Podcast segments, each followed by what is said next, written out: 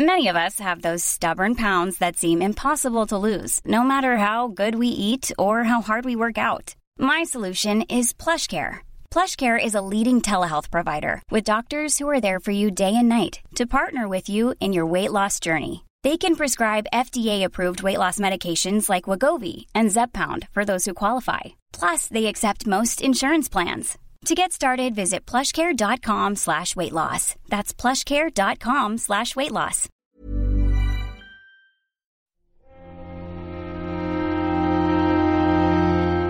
Muy buenas a todos y bienvenidos a El Nexo, una serie de pequeñas reflexiones sobre la actualidad del videojuego. Esta semana me vais a permitir que alargue un poquito la, editorial, porque tengo que comentar una cosita. Y es que habéis sido bastantes los que me habéis preguntado sobre un tema, y con toda la legitimidad, eh, que, teníais dudas sobre ello, y que es verdad que yo prometí en su momento que la, cobertura, la reflexión del Den Ring se iba a extender más, que íbamos a tener más capítulos y que seguramente pues habría eh, lo que solía hacer en su momento con muchos juegos que me interesan mucho, ¿no? Que es hacer incluso una extensión con spoilers en el que se cubre casi palmo a palmo mmm, todo el videojuego. Este era el plan original. Eh, lo comento ya aquí porque lo he comentado alguna vez en el Discord o algunos que me habéis preguntado por mensajes, pero creo que ya es mejor que lo, que lo diga directamente. Este era el plan original y, y de hecho creo que debería de dejar de, de, hacer promesas porque luego, claro, nunca sabes cuándo las puedes llegar a cumplir o cómo te vas a sentir demotivado después para ello. ¿Qué ha ocurrido? ¿Por qué no lo hice? ¿Por qué no lo he hecho? ¿Por qué no sé si lo voy a hacer? Eh, realmente aunque voy a explicar un poco más razones, pero podría resumirlo en... No me apetece. Eh, sinceramente. No, no es porque haya cambiado mi opinión sobre el Den Ring ni, ni nada por el estilo, sino que obedece más a un tema de, de fatiga, de fatiga mental sobre todo. Eh, por un lado, todavía me estoy incluso recuperando de, Elden Ring y, y, sobre todo de la forma en la que lo jugué, que no fue la mejor, ¿vale? Pero por mi trabajo, pues hay que hacer algunas cosas. Y yo eh, siempre lo he dicho, ¿eh? he tenido suerte porque en, en, mi revista me permitieron incluso salir un análisis en progreso y poderle dar más tiempo, pero sí que no me esperaba un juego, quizá a lo mejor incluso por las experiencias pasadas de otros juegos y por incluso el Miyazaki cuando se volvió loco dijo que este juego duraba 30 horas, mmm, sí que pensaba que sería algo más abarcable y que incluso se podría dar lugar a una rejugada, pues como cuando después te juegas un Bloodborne o un Sekiro o algo así, eh, un Dark Souls, da igual, eh, sabiendo un poco lo que tienes que hacer y, vas un poco más rápido, pero aquí en el Den Ring realmente es que esa rejugada todavía no me apetece del todo eh, hacerla. Y por lo tanto, van pasando los meses y el juego no lo tengo ya tan fresco y por lo tanto no me gusta cuando no tengo un juego tan fresco eh, hacer un programa tan tan extenso.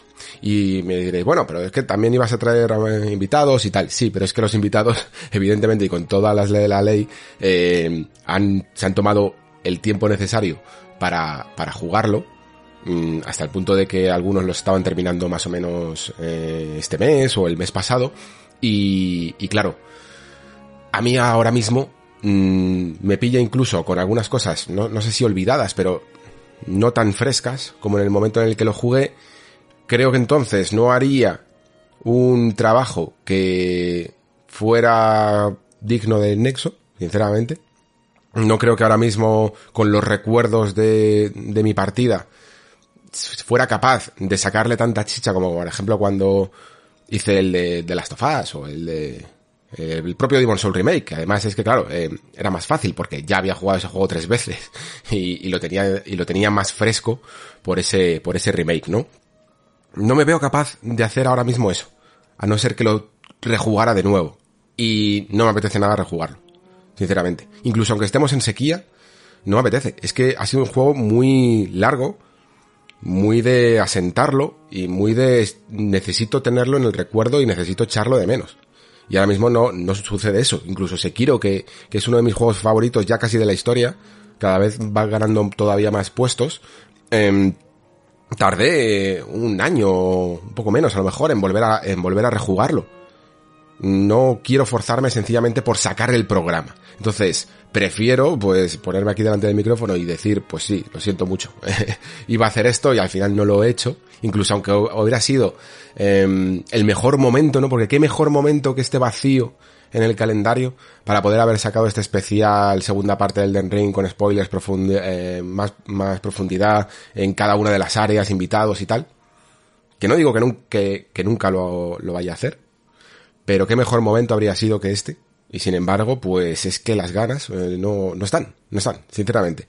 Mm, curiosamente, quizá por, porque hablé menos de ello o porque ahora tengo las, las ideas más asentadas, me gustaría incluso más hablar de, no de lo que no me gusta, pero sí de las cosas que veo que han cambiado y que en el sentido de, de ver una From intentando apelar a más público y creo que se ha visto con las ventas. Eh, yo en mi pequeño nicho de purista de eh, jugador de front de toda la vida que le gustan las cosas como se hacían o, o que le gusta también que se que se pruebe, que se, que se busquen nuevas ideas, no me he sentido tan recompensado, ¿no? Hablo, por ejemplo, de, de la forma en la que se tratan los jefes, de la forma en la que se tratan las ventanas de reacción, de la forma en la que se abusa del input reading, de la sobreextensión del mapeado en algunos puntos que no son tan interesantes. Ese tipo de cosas casi hasta me motivan a día de hoy más eh, hablarlas que, y que, que, un especial mega largo de cuatro horas con spoilers, sinceramente. Me diréis, ¿por qué no lo haces? Bueno, pues a lo mejor lo hago, ¿eh? sinceramente. A lo mejor el próximo, el próximo mes lo hago y sobre todo si os parece interesante.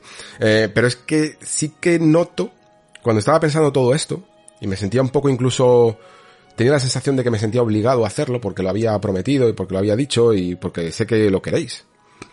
Y entonces pensé, esto todo es lo que quiero para el Nexo, esto es lo que quiero sentirme obligado a hacer ciertos temas por esto? ¿O, pensad al final que, el programa es algo que hago por pura motivación? Y si no tengo la motivación, eh, corro el riesgo que he visto en, mucha, en muchos canales, en YouTube, a lo largo de la historia, de convertirme en aquello que se espera, que se espera de ellos, y no en lo que tú quieres hacer. Y eso es una línea que temo mucho siempre cruzar, porque no puede que no haya vuelta atrás, ¿no? Y hasta que, sinceramente, hasta que el programa eh, siga siendo, aunque por, por, fortuna eh, cuento con el apoyo económico de, de, muchos de vosotros, pero hasta que no sea sostenible en ese momento, la, la principal línea eh, tiene que ser la motivación. Y ahora mismo, por la fatiga acumulada de jugar tantas horas seguidos, hablar tanto tiempo, pensad que también lo, no, no solo fue jugar, sino que fue cubrirlo, cubrirlo para la revista, cubrirlo doblemente para la revista, cubrirlo aquí en el programa. Hice también otros programas especiales. Estuve hablando con vosotros un montón de tiempo en el Discord del juego. Llegué a una fatiga que fue como en plan, eh, hasta aquí, no me apetece más. Y seguramente lo habréis visto incluso en el Discord, que participo menos en, en los hilos dedicados al juego. Porque, porque sí, porque a mí me gusta, a veces necesito establecer ciertas distancias con, con algunos juegos, mmm, para seguir adelante. Porque a mí lo que me gusta en general, nunca he sido un jugador de un solo juego o de una sola franquicia. Tengo que seguir adelante. Quiero vivir más cosas y quiero vivir sobre todo más cosas nuevas. Quiero seguir explorando nuevas cosas. Eh, y esa es un poco mi motivación.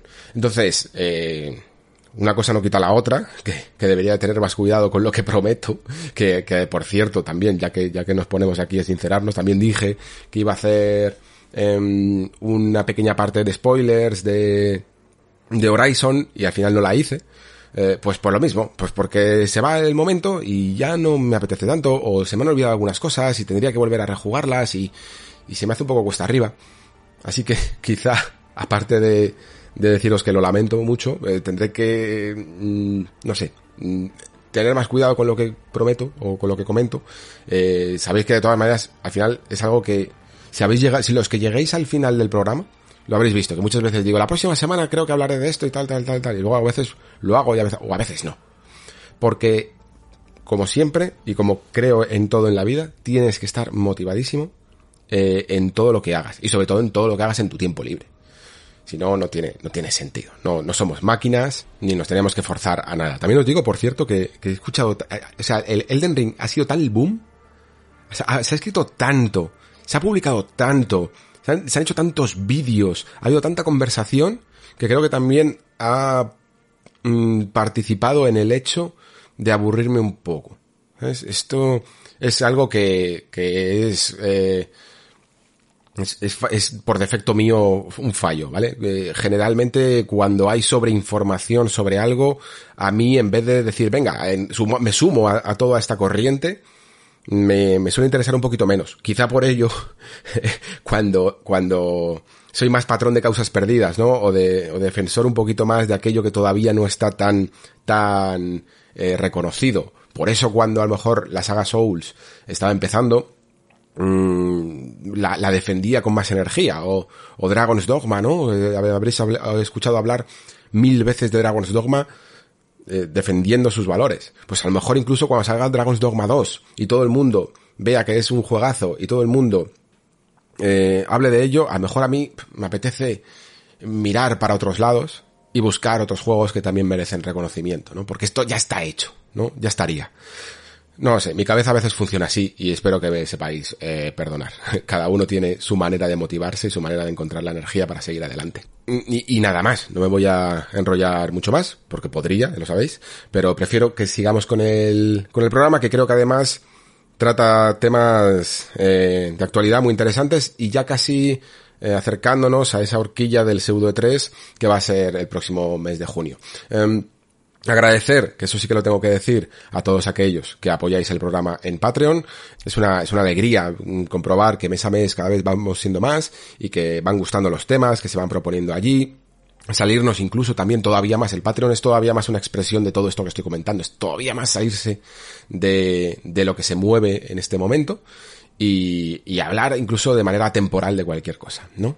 Eh, esa también es una filosofía y me, y me, alegra que lo estéis, que la estéis disfrutando. El último programa que he publicado, si no recuerdo mal, ha sido el de la hegemonía de la acción, que es todavía más, todavía, todavía más reivindicativo que, que no hablar del Den Ring, ¿no? Que es sencilla, directamente ya defender que el videojuego puede ser más que, que sus mecánicas de acción. Quiero decir, no, no el videojuego, el, porque esto ya sería, si no, eh, sería demagogia. Que el, triple A o las superproducciones pueden ser más que las mecánicas de acción y que me gustaría ver mucho más y que se podría ampliar más las fronteras del videojuego moderno y comercial si, si consiguieran empaparse más de aquello que otros juegos aportan para divertir y que no eh, requieren sistemas de combate. Eh, eso es lo que me estaba motivando, por ejemplo, en ese momento a hablar. Y espero que lo estéis disfrutando. Por supuesto también ese especial de narrativa 101 que sigue adelante. Y ahora sí, sin más, eh, comenzamos con el programa y comenzamos con una noticia que me parece muy interesante sobre esa confirmación de Death Stranding 2.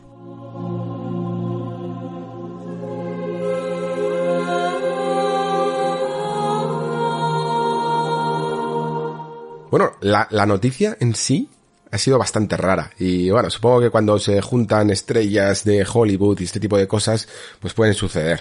Eh, pero la confirmación de The Stranding 2 mm, ha sido rara hasta el punto de que yo había algunos momentos en los que no me, no me lo creía. Eh, tuve que incluso leerme bien toda la declaración de Norman Reedus porque es que me parecía entre el discurso que había comentado de de cómo había surgido la colaboración con Kojima, parecía como si no hubiera entendido la pregunta y estuviera simplemente hablando de cómo fue el desarrollo y la y la oportunidad de trabajar con en un videojuego y este tipo de cosas, ¿no? Pero no, al, después de toda la parafernalia de decir que les puso en contacto Guillermo del Toro y tal, confirma de nuevo que sí, que ahora están haciendo la segunda parte de eso. Yo pensaba que, digo, es que no sé, los actores, la verdad, para estas cosas siempre pienso que no se enteran, ¿no? Y que eh, lo mismo oyó videojuego y Kojima y, creyó que sumó 2 más 2 y le salió Death Stranding 2. Y lo mismo podía haber sido sencillamente un nuevo proyecto en el que también con Kojima y que no tenía que ver, pues igual que cuando en su momento salió Silent Hills, ¿no? Y que no tenía por qué ser la segunda parte de Death Stranding.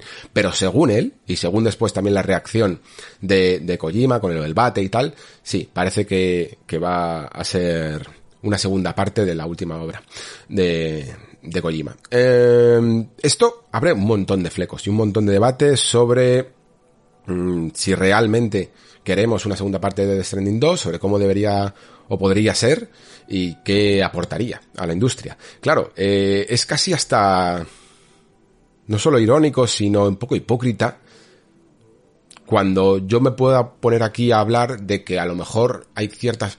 Mm, no sé cómo decirlo. Eh, por un lado sí que me, me interesa ver un Death Stranding 2 y por otro lado no, ¿no? Sí, pero aún así considero que es hipócrita por mi parte decir que no quiero un Death Stranding 2 porque hay millones de secuelas en el mundo de los videojuegos. Y creo que alguien, que si hay alguien que tiene eh, potestad para sacar una segunda parte, ese sería Kojima.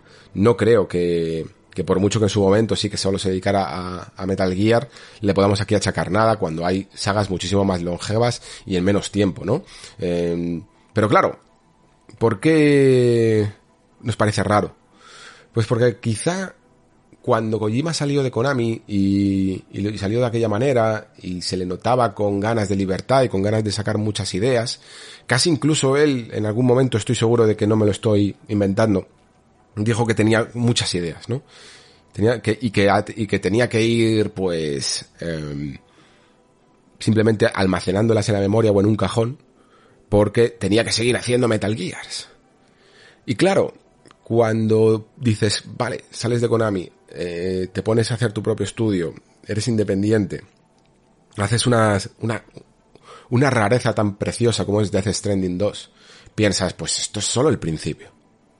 A partir de aquí, lo que haga falta. Eh, podemos, puede ser la base para, para cualquier otra idea y, y, y marca muy bien el, el estilo que podíamos esperar de, de, Kojima, porque muchos pensábamos, no, es que a partir de ahora va a hacer juegos de bajo presupuesto, más independientes, y no, él lo que quiere es precisamente lo que hablaba en este, en este Patreon, ¿no?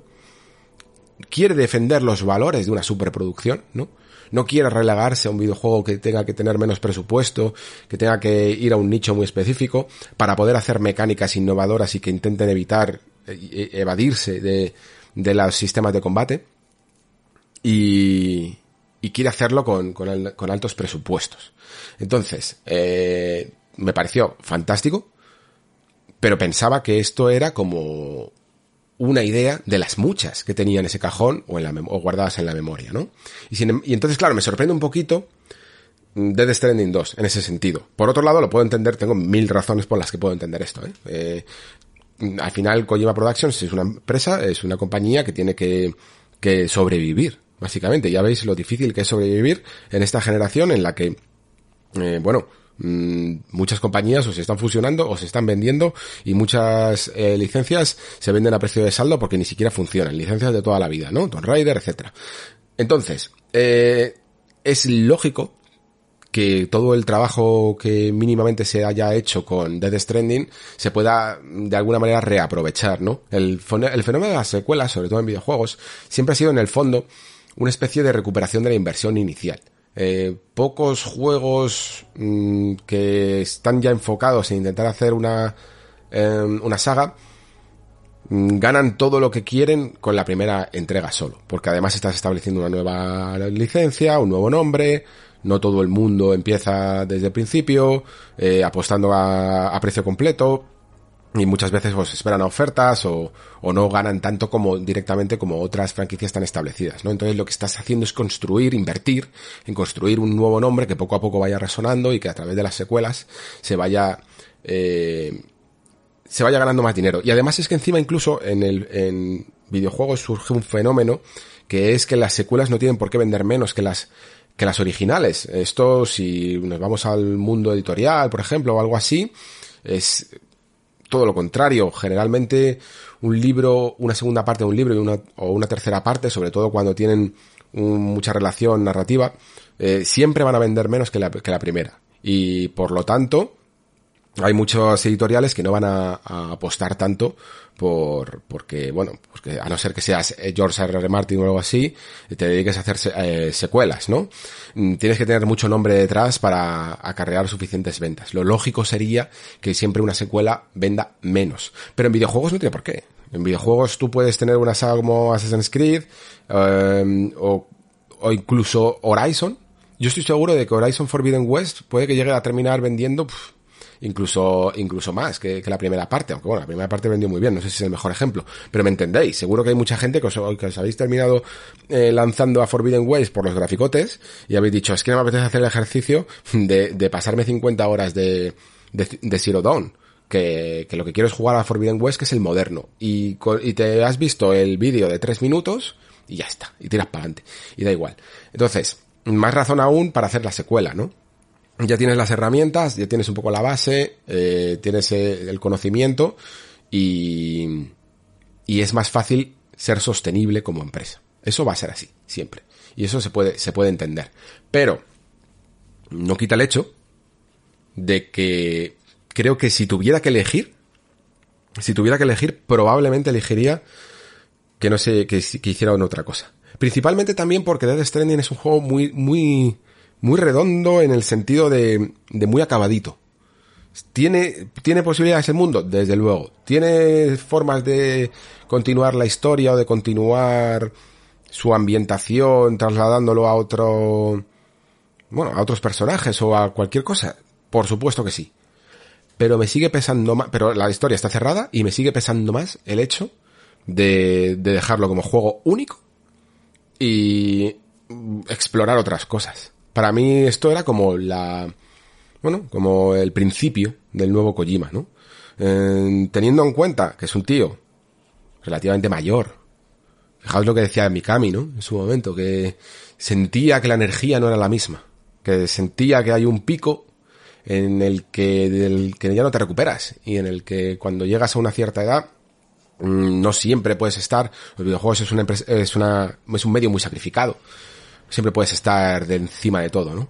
Y vas bajando, y vas bajando.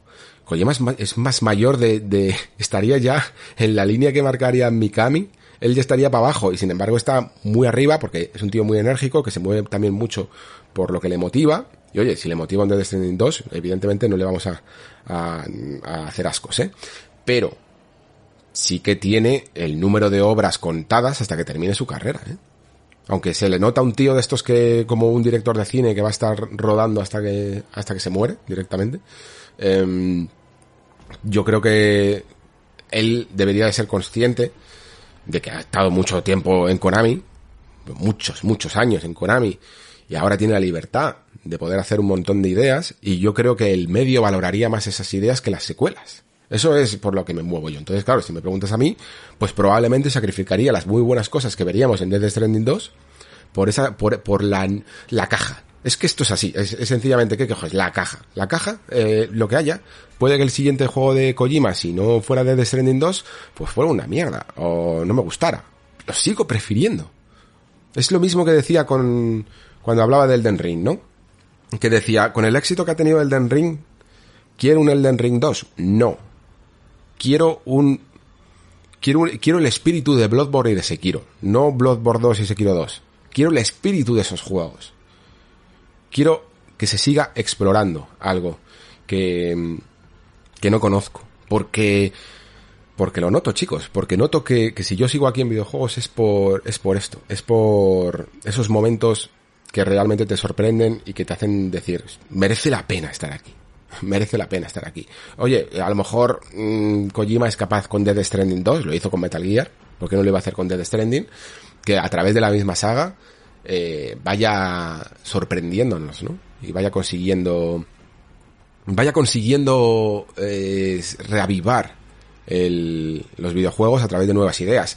Pero sí que estoy seguro de una cosa.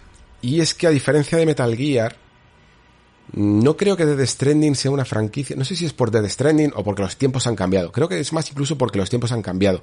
En la época de Metal Gear, eh, todos éramos un poquito más jóvenes. Mm, tenía una forma de, Metal Gear tenía una forma de ser que comulgaba mucho con, con el momento en el que lo jugábamos y los personajes se hacían muy históricos y muy interesantes y crecimos con ellos.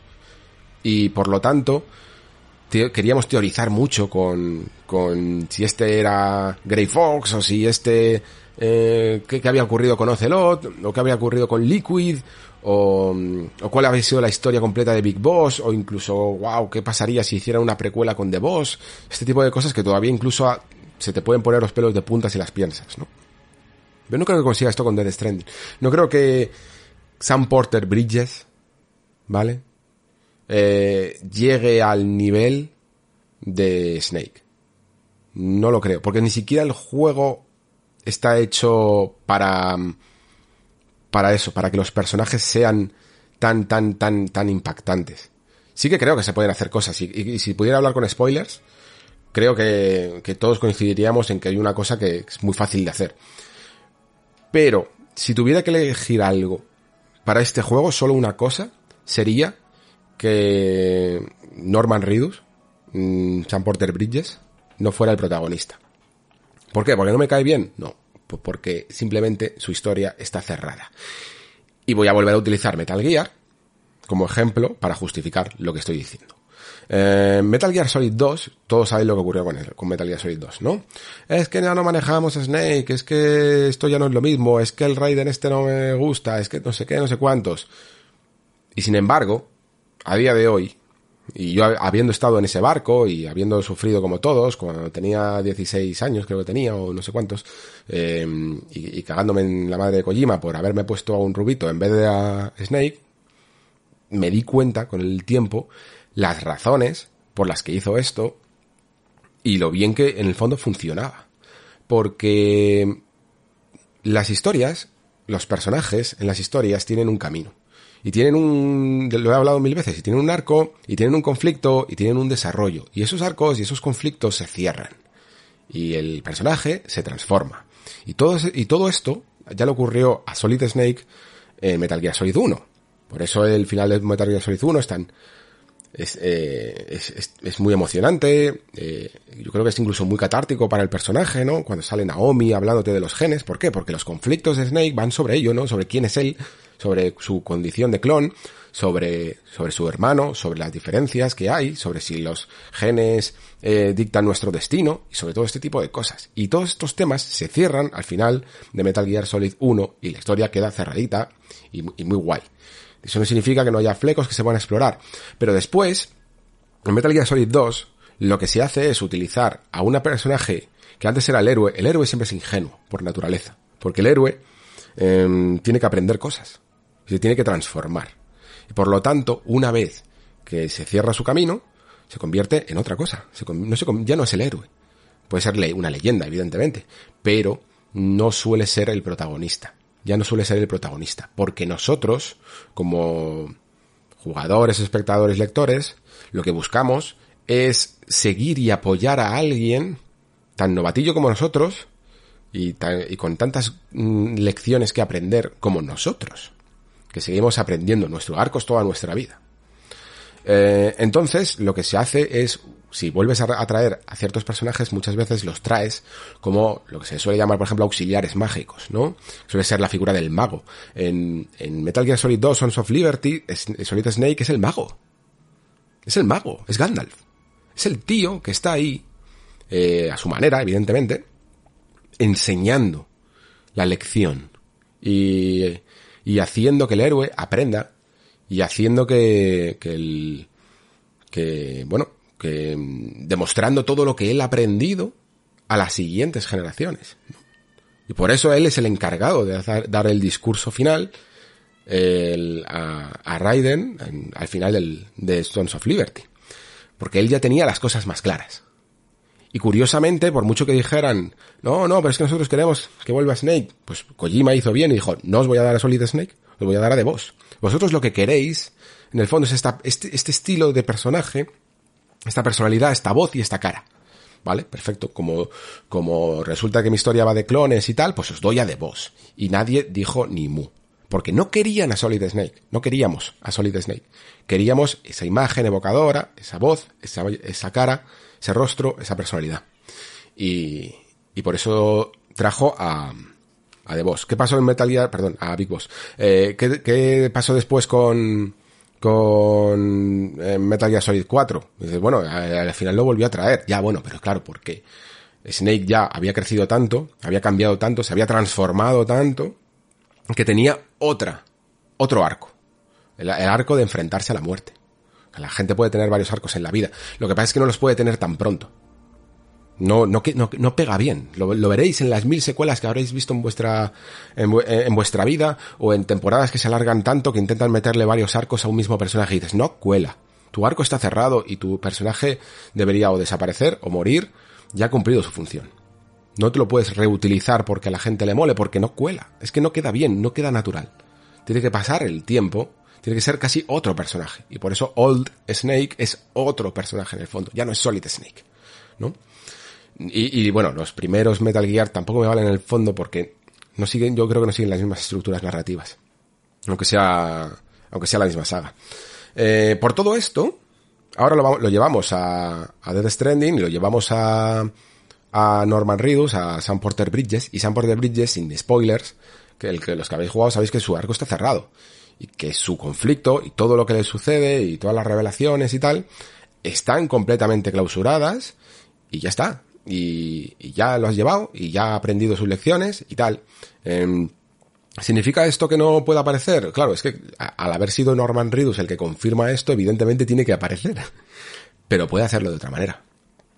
Puede hacerlo como auxiliar mágico. Puede ser Solid Snake, el Metal Gear Solid 2. Perfectísimamente, ¿no?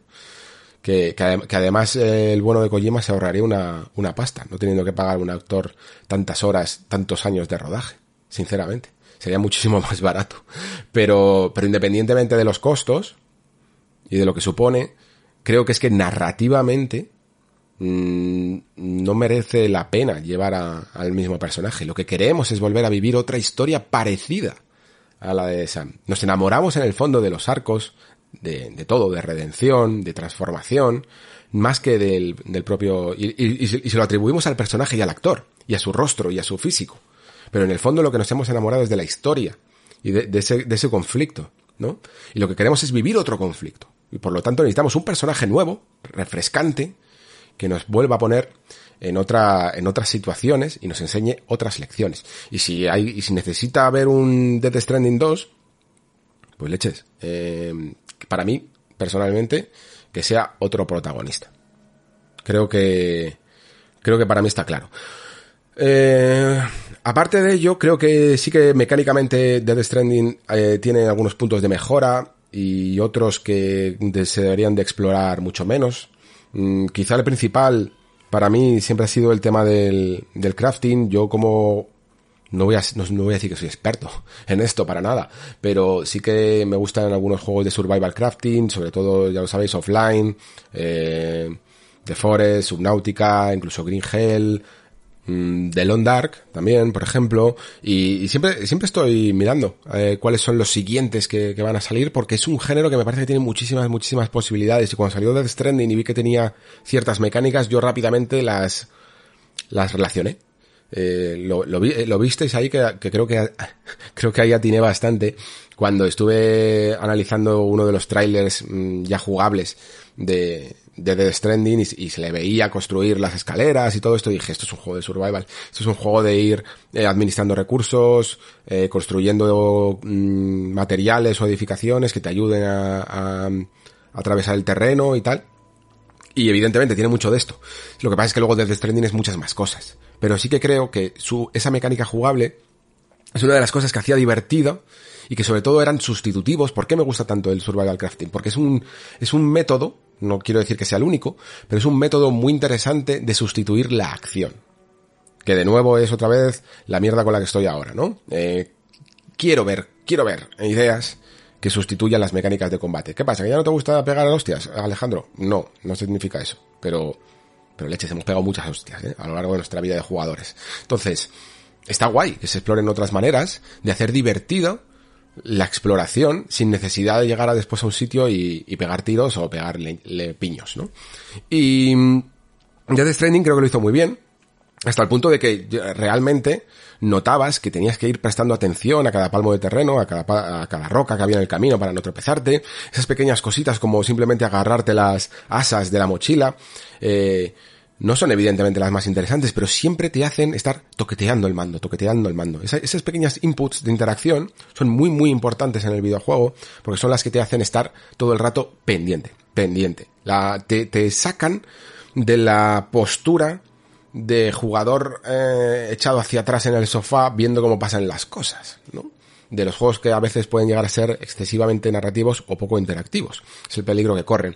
Y yo creo que un Death Stranding 2, eh, evolucionando un poco más esto, mm, realmente prestando atención a, o expandiendo, mejor dicho, un montón de mecánicas de survival, de no solo tener la escalera, no solo tener la cuerda, sino realmente hacerte construcciones complejas, refugios, eh, nuevas formas de, de explorar entornos, que estos entornos sean todavía más variados, que no sencillamente montañas, eh, prados y nieve sino que haya, yo que sé, eh, zonas volcánicas, zonas desérticas. Eh, los biomas funcionan muy bien para este tipo de cosas, ¿no? Y que algún día, pues, eh, te vayas por ahí, por el, por el mundo abierto y te encuentres, pues, yo que sé, un desierto o un cañón tan, tan complicado de, de, de sortear que, que digas, aquí voy a necesitar unas herramientas muy avanzadas, ¿no? Y primero para conseguir estas herramientas muy avanzadas tengo que hacer unas herramientas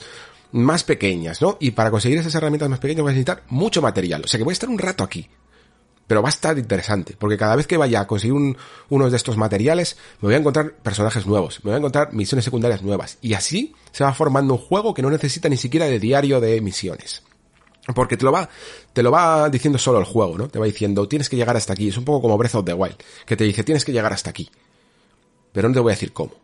Lo vas a descubrir por el camino. Y por el camino te van a pasar muchas cosas. Y eso es la filosofía de diseño que tendrían que ir ese tipo de juegos, ¿no? Y para ello, evidentemente, entonces le, le vendrían muy bien un montón de, de, de, más, de más equipo, de más ideas, y que sobre todo a lo mejor incluso sean un poco más coherentes con el mundo y no sean tan rocambolescas como las cosas que más o menos vi, porque al final no, no preferí no jugar a, a la versión esta de Director's Cut no, no tienen que ser tan rocambolescas y sobre todo no tienes que ir a expandir los contenidos con carreritas de coches o cosas así. Yo creo que todo tendría que ser más diegético y más centrado, más focalizado en esa historia que tienes que contar de supervivencia y de, y de acortar distancias, ¿no? De, de la, la, evolución del ser humano en el fondo parece una tontería, pero son las carreteras, ¿no? Esto seguro que lo escuchasteis mil veces en el instituto, ¿no? Cuando te decían, ¿cuál es la, gran invención de los romanos? ¿Cuál fue? Las carreteras. Pues esto era la idea detrás de, de The Stranding y se, y se puede explorar muchísimo más. Bueno, eh, quitando este, aparte de esto, evidentemente, eh, hay una cosa que a mí me hizo gracia el otro día cuando escribí el artículo en, en la revista que decía que había gente que estaba que no estaba nada de acuerdo y que lo que quería en este juego era más acción y yo en plan, Dios mío, no hemos entendido de Stranding. No hemos entendido de Stranding. No puedes pedirle acción. Más acción a The Stranding. No, no puedes. Yo lo siento. Aquí sí que me, aquí sí que me enroco. Porque, mm, porque Dead Stranding es un juego, es, es, es un juego mega pacifista. Es un juego que está hecho a posta Está hecho a posta. O sea, la chispa, la, primera llama de, de, de Death Stranding, de Kojima con este juego, es decir, ¿cómo leches hago un juego así? Un juego de mundo abierto, un juego de aventura, sin, sin pegar un tiro, sin, sin matar a nadie, ¿no? Y no, y no me valen, y seguro que dijo, y no me valen los caminos estos en plan, como el que tiene Dishonor de, va, pásatelo sin matar a nadie. No, porque sigue, las, mecánicas siguen enfocadas un poquito a, hacia la acción. Él lo que quería era cómo sustituir la, la acción, ¿no? Lo que comentaba yo en el patio, la hegemonía de la acción, cómo quitarla y cómo hacer divertido lo que no es acción. La acción siempre ha sido un recurso muy, muy valioso para los videojuegos porque es increíblemente interactivo. Pegar un piño pegar un tiro, es increíblemente interactivo, es ¡pum! ¡pa! Das un botón y hay una, ahí hay una reacción. Y hay una acción, y esa acción genera una reacción, y esa reacción genera otra reacción. Es súper, súper fácil en el fondo, y, y súper efectivo crear acción. No hay, no, no hay nada de malo en ello. Pero lo que mola también es que haya creativos que se pregunten cómo se puede conseguir esas, esas mismas acción-reacción de una manera igual de divertida sin pegar un tiro y sin pegar una leche. Y, y Dead Stranding incluso a veces hacía concesiones a esto. Y no funcionaba ninguna. Seguramente los que lo habéis jugado lo veréis. Funcionaba, no, no te divertías del todo, eh, no molaba. Mm, enfrentarte a, a, lo, a las mulas, no, no podías ni siquiera utilizar armas de verdad, porque porque si utilizabas armas de fuego y matabas a alguien, tenías que, creabas un cráter, ¿no? Y tenías que llevar el, el cadáver a, a la incineradora y, y te dabas cuenta de que, de que el juego no iba de eso. No iba de eso, pero sin embargo, pues había que meter algo todavía en el camino para hacer las cosas más estimulantes. Yo creo que evidentemente, pues sí, pues si hay que hacer concesiones, lo mejor entonces sería que, pues que se favoreciera más, en vez de hacer mecánicas de armas no letales, por mucho que Kojima haya tenido toda una larga historia con las armas no letales, eh, creo que tiene más larga historia con el sigilo. Y por lo tanto, pues es mejor casi incluso que desactives todas esas mecánicas de disparos, aunque sean de armas no letales, y, inviertas todos tus esfuerzos en hacer un juego increíble de sigilo. O con, o con, con trampas, con, con señuelos, con lo que tú quieras, o con formas de las que puedas eh, desviar la atención y sea a la vez divertido, ¿no? Y lo mismo también con los EVs, ¿no? Que al final se terminaba casi convirtiendo en un minijuego en el que, en el que, bueno, pues al final cuando pillabas un poco la tónica ibas despacio y ya está. A lo mejor hay alguna manera de hacerlo un poquito mejor. Y eso es lo que le pediría a Death Stranding 2. Que, que tuviera todavía menos acción. Cero, cero acción. Cero acción. Si nos, si nos tiramos a la piscina, nos tiramos del todo. Nos tiramos desnudos. Y no, y no pegamos un tiro, ni una leche, ni, ni nada por el estilo. Mm, ¿Alguna cosa más así muy, muy destacable? Pues tampoco, porque, por ejemplo, el tema de los jefes finales, que es una de las cosas que ya más le achaqué yo al, al juego, es algo que yo creo que se, cumpliendo con esta base de, de ponerle menos acción, es que directamente se arreglaría sola, ¿no? O sea, si no tienes acción, no pones, no pones eh, enemigos finales. Y yo preferiría que no hubiera enemigos finales a, que hubiera algunos de los que había en la, en la primera parte, ¿no? Eh, si los tiene que haber, tendría que, Kojima tendría que hacer dos cosas. Primero, eh, entender por qué los jefes finales de los juegos, de los Metal Gear, de sus propios juegos, eran tan increíbles. Es decir, ¿por qué? Porque tenían, porque tenían tiempo en pantalla. Porque veíamos sus historias, veíamos sus conflictos, sabíamos que cada uno de ellos tenía algo que le afligía y una condición que era un poco incluso trágica, casi trágica shakespeariana, ¿no? Eh, en Death Stranding hay algunos así, evidentemente, pero hay muchos que son monstruitos de toda la vida del señor de los videojuegos. Y, y esos no cuelan. Entonces, por un lado, entender que todo enemigo final tendría que seguir siendo eh, algo realmente destacable. Esto en el fondo tampoco es un Demon Souls y aunque, o un, cualquier juego de From, quiero decir. Y aún así, los juegos de From están trabajados los, trasfondos de los, de los jefes, pero bueno, no todos, ¿no? Alguna vez te enfrentas a yo que sea un toro o alguna cosa así, no tienes por qué hacerle un trasfondo. Pero es que estos no son ese tipo de juegos. Y son juegos de aventura en el que todo tiene un, tiene una, un porqué. Todo tiene un porqué. Y aparte de esto, eh, si tienes que poner jefes finales, pues que al menos mecánicamente sean estimulantes. Muchos de los eh, enfrentamientos que teníamos en Metal Gear no eran simplemente pegar tiros y, y, lanzarle todo nuestro inventario, ¿no? Todo nuestro equipo y todas nuestras armas, aunque, última, aunque los últimos fueron cada vez más hacia ese punto. Pero había todos, joder, si es que Metal Gear es el, es el ejemplo de, del intentar hacer un girito siempre, ¿no? Todos tenían un, una debilidad y una debilidad súper original que a veces pues hacía lo típico, ¿no? De traspasar la cuarta pared, el psicomantis, el segundo puerto del mando y ese tipo de cosas, ¿no? No importaba tanto después que la lucha contra el psicomantis fuera muy, muy básica, porque que lo era. Lo que importaba es que eso tenía que ver, eh, estaba completamente relacionado. Con, narrativamente, el girito de, era, era un jefe puzzle. Pero el jefe, el puzzle, era narrativo. Y eso es súper interesante, ¿no? Pues leches, al menos ve por ahí. Ve, vea que el ingenio, si es un juego que, que, que lleva la no acción por bandera, entonces eh, lleva también la bandera del ingenio y, y, de conseguir resolver las situaciones mejor que lanzarles granadas de caca o de pis. ¿Qué más tengo que decir al respecto? Creo que con eso ya no hay más preguntas, señoría. Eh, vale, pues esto, que más o menos lo habéis hablado en el Discord. Esto es un poquito de acuerdo. Ha, ha habido un poquito de debate sobre, os he leído sobre si que algunos estaba, os parece bien, algunos preferís otra cosa. Y yo, pues bueno, pues que el bueno de Kojima haga lo que quiera. Eh, si me hubieran preguntado a mí, que no tienen por qué hacerlo, evidentemente, eh, diría que, que, otra cosa, pero no pasa nada. Eh, seguramente hay una razón por la que Kojima quiere hacer un Death Stranding 2. A lo mejor cree que el mundo que ha construido da para mucho más y para transmitir, que en el fondo es lo importante, ¿no? Transmitir más mensajes. O lo que te quedas con Dead Stranding 2 no es sus sus jefes, ni las, ni las granadas de caca, ni, ni siquiera sus, sus personajes, su, sí, ni siquiera la personalidad de alguno de sus personajes. Te quedas con el trasfondo, te quedas con el tema, te quedas con el mensaje y te das cuenta de que es muy importante.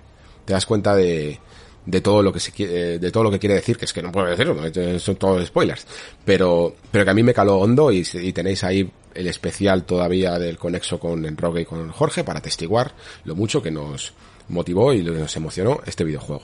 Eh, eso es a lo que tiene que aportar y si eso me lo da en la segunda parte, todo lo demás evidentemente será secundario, pero el camino, igual que mm, uno de los mensajes de The Stranding es que el camino es importante, el camino es importante y, y me gustaría eso, pues que tuviera un poquito estas mejoras y estos tratamientos. Nada más. Pasamos, si queréis, entonces a la siguiente noticia. Bueno, bueno, es un poco eh, casi redundante, yo diría porque tiene que ver con esa ese casi intento, ¿no? Ese, esa finta que ha hecho Electronic Arts con venderse a, en este caso a NBC, y que no deja de ser un ejemplo más de lo difícil que está siendo la situación a la hora de ser sostenible en esta, en estos nuevos tiempos, ¿no? Ya no se sabe ninguno, ni siquiera Electronic Arts que lleva toda la vida en, dedicándose a esto de los videojuegos, que ha pasado por mil transformaciones y que siempre se ha sabido adaptar y que sin embargo parece que, yo qué sé, es que esto de, ¿sabes? Que es, ha sido casi como la, la, la, teoría de las especies o algo así. O sea, siempre ha, siempre ha habido algunas que se han extinguido y se han extinguido pues porque su manera de hacer videojuegos o lo que sea ha terminado por también extinguirse o por ser compradas y absorbidas por otras empresas y había otras que han sabido adaptarse a los nuevos tiempos. Pero es que lo que estamos viendo últimamente no parece ni siquiera el intento de adaptarse. Es, es decir, es como que los grandes depredadores, ¿no? Por, seguir haciendo la analogía, los grandes depredadores ni siquiera lo están intentando mutar y, y adaptarse a los nuevos tiempos. Están diciendo es demasiado difícil. Y no solo es demasiado difícil, sino que es demasiado caro y por lo tanto me vendo para porque necesito el capital para adecuarme a los nuevos tiempos. Ya no te vale simplemente con tus garras y con tus dientes. Necesitas los de otros especímenes todavía más, más grandes, incluso alejados del mundo del videojuego, como pueden ser, en este caso, la NBC, que es sorprendente, la verdad, o con las negociaciones que se supone que están teniendo ahora con Apple y Disney, porque lo que me refería con este amago de, venta es que no se ha terminado de efectuar eh, la, la compra, pero no significa, evidentemente, que no lo sigan intentando. Y parece que siguen en negociaciones con, con otras compañías que podrían tener un cierto interés en meterse en el mundo de los videojuegos. Eh, además, esto también significa que, claro, también se está aprovechando un poco la, la situación para... Eh, decirle, para, para que otros agentes fuera del videojuego que siempre se han estado rumoreando sobre su posible participación, os acordaréis a lo largo de las generaciones, como siempre había rumores o, o especulaciones sobre, bueno, Apple lanzará una consola. Y este tipo de cosas que a día de hoy casi nos parecen mmm, de chiste, ¿no? ¿Quién se atrevería a lanzar una consola? a día de hoy. Y, y, que no, que no, evidentemente. Pero aún así, parece que siempre, que cada una poco a poco está metiendo la patita como, como puede, ¿no? Amazon lo ha hecho, eh, y parece que a lo mejor Apple y Disney quieren también intentarlo, porque de la misma manera que las compañías de videojuegos se están dando cuenta, ¿no? Lo comentaba con Sony y con sus franquicias, como ese, esa filosofía de dejar de considerar a las marcas franquicias de videojuegos y considerarlas marcas de entretenimiento, ¿no? Eso es que es el, el, claro intento de decir, oye, mira, necesitamos más dinero, necesitamos exprimir todavía más dinero de ciertas marcas. No pueden ser sencillamente marcas de videojuegos. Igual que ahora mismo no se podría decir, por mucho, que Superman o yo que sé, o Batman naciera del cómic, tú no podrías decir en el fondo ya que Batman es una licencia de cómic. No, Batman es una licencia de entretenimiento y, que puede estar eh, en cómic, en videojuegos, en, en cine o en lo que haga falta. O en un parque de atracciones. ¿Vale? Y lo digo con, to con todas las de la ley, lo del parque de atracciones, porque lo habéis visto, que tenemos ya hasta parques de Nintendo y todo este tipo de cosas. A lo mejor algún día tendréis vuestro parque de The Last of Us y el mundo será un poco extraño. Pero mm, es así. Eh, todo, igual que los videojuegos quieren eh, crecer a ser marcas de entretenimiento, las marcas de entretenimiento quieren su porción en videojuegos. Y por lo tanto, tampoco quieren empezar desde el principio. Probablemente eh, se dan cuenta de que es más fácil, mm, pues eso, invertir en lo que ya está eh, establecido, según un poco su filosofía de negocio, que montarse sus propias consolas y sus propias compañías. Que eso es algo muy aventurado, muy, muy aventurado. Eh, fijaos lo que cuesta, lo hemos demostrado ya varias veces aquí incluso en el programa, mm, con algunos ejemplos, lo que cuesta crear un estudio desde cero, ¿no? Talento desde cero, esto no es como crear un equipo de fútbol ni nada de eso. muchas veces incluso no te vale con, con meter el talento de, de muchos sitios y ponerlos todos juntos, tiene que haber un rodaje y tiene que haber una experiencia, de una manera, una metodología. Todo eso es súper difícil de conseguir. Todo es súper difícil de conseguir. Claro, en cine lo tenían un poco más fácil, yo diría. Cuando Apple de repente dice, venga, vamos a sacar Apple Plus y me hago mi propio canal, eh, se, se coge a 24 o se coge a la productora de turno, que ya son productoras establecidas, que tienen sus filosofías y que pueden Mm, Apple decir, oye, pues, me, interesa mucho la manera que tiene ahora mismo A24 de hacer cine. Quiero que me produzcas mucho. Y, y, ya está. Y colaboran con ellos. En videojuegos no funciona del todo así. Y sobre todo ahora que está todo el mercado de fichajes de por medio. Entonces, eh, están entrando estos agentes nuevos en la industria y no me parecería extraño que en el futuro viéramos eh, estos servicios ampliados, porque creo, entiendo, que la idea es todavía vender más el servicio, ¿no? Eh, si, por ejemplo, tú tienes tu cuenta de, de Twitch Prime a día de hoy, no nos sorprende nada que tengas tu cuenta de Amazon y con tu propia cuenta de Amazon tengas Twitch y tengas juegos. ¿No? Tienes juegos de, que te regalan gratis, aunque sean juegos clásicos o ya, ya antiguos, no son juegos de día uno. Pero no nos debería de sorprender tampoco que en el futuro tu, tu suscripción de Disney Plus o de Apple Plus eh, aparte de acceder a sus pelis, accedas a sus juegos. Y lo mismo te pagas el, el Apple Plus, que, que ahora te cuesta 5 euros y mañana te va a costar 10, y pasó 15, y esperemos que al otro no 20, em, y no solo te veas Severance, sino que te juega esa, al Mass Effect nuevo. Perfectísimamente. Podría, podría pasar. Pero de nuevo, eh, por plantar un poco más los pies en el presente. Eh, esto es otro, creo que esta noticia no deja de ser otra prueba de que los modelos que se están usando en los últimos años, de alguna manera son inabarcables. Que te compre alguien más grande es una forma de, pues, o de subir en bolsa, o, o de que, o es una razón de por qué no eres suficientemente sostenible, o competitivo, o por qué no sabes tener éxito por ti mismo. Y bueno, probablemente sí que los tengas, ¿no? O sea, no significa que Electronic Arts, si no, si no se vende a NBC o a Apple o a Disney, no vaya a ser competitivo, joder, pero si tiene juegos, si tiene juegos que tienen muchísimo, muchísimo éxito, ¿no? O sea, es que, o sea, se pueden, tienen tanto éxito que se pueden permitir perder el nombre de FIFA y probablemente les afecte muy, muy poco. Y van a seguir vendiendo cartitas mm, durante muchos años. Mm, Apex Legends sigue ahí y sigue y, y, al parecer es uno de los productos más exitosos que puede llegar a tener Electronic Arts ahora mismo en su cartera. es alucinante. Y luego incluso hacen juegos con esta gama de originals, ¿no? Y te sacan It Takes Two porque tienen la suerte de tener un tío como Joseph Fares ahí que que como comulga con esta idea de, oye, mira, vamos a hacer juegos de bajo presupuesto, pero que sean la leche, se gana hasta el premio, hasta el premio juego del año. O sea, puede ser más, se puede ser más exitoso en el fondo que Electronic Arts. Y a esto le podemos sumar incluso eh, que están haciendo todavía Mass Effect y Dragon Age. ¿Se puede ser más exitoso? están recuperando eh, licencias como, como Dead Space. Y sin embargo, parece que no es suficiente. Parece que, que, que los nuevos tiempos te piden que para ser más competitivo necesitas más inyección económica.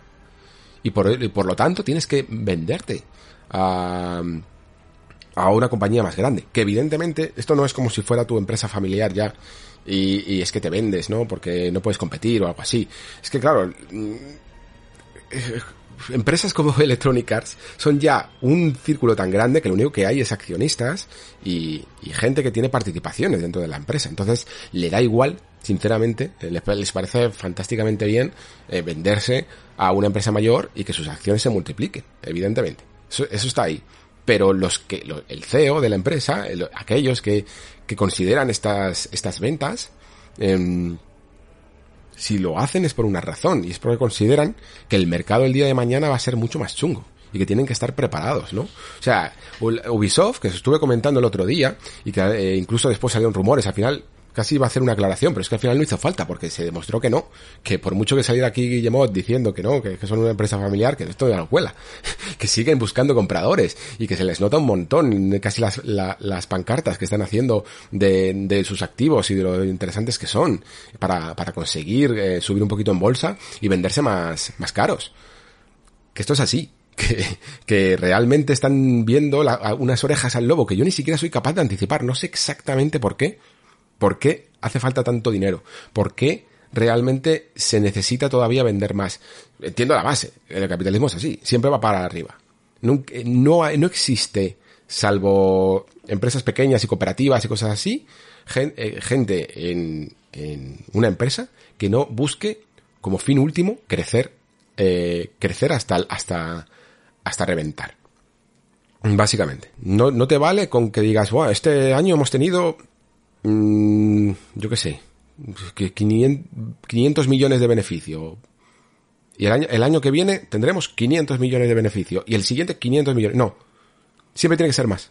Si este año has conseguido 500 millones, el, siguiente tiene que ser 600. El siguiente tiene que ser 700. Siempre es más y más y más y más y más y más. Pero no sé para qué.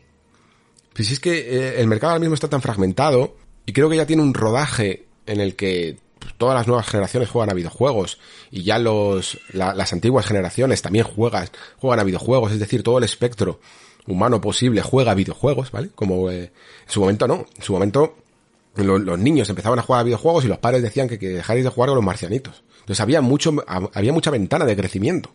Pero esta ventana yo creo que más o menos se ha estabilizado y, y el pastel está bastante repartido. No sé, no sé exactamente por qué hace falta crecer más. ¿Por qué hace falta tener más beneficios? No, no creo que beneficie a nadie, realmente. Entonces, eh, ¿qué puede suceder con Electronic Arts el día de mañana si, si hacen esto? Pues no lo sé.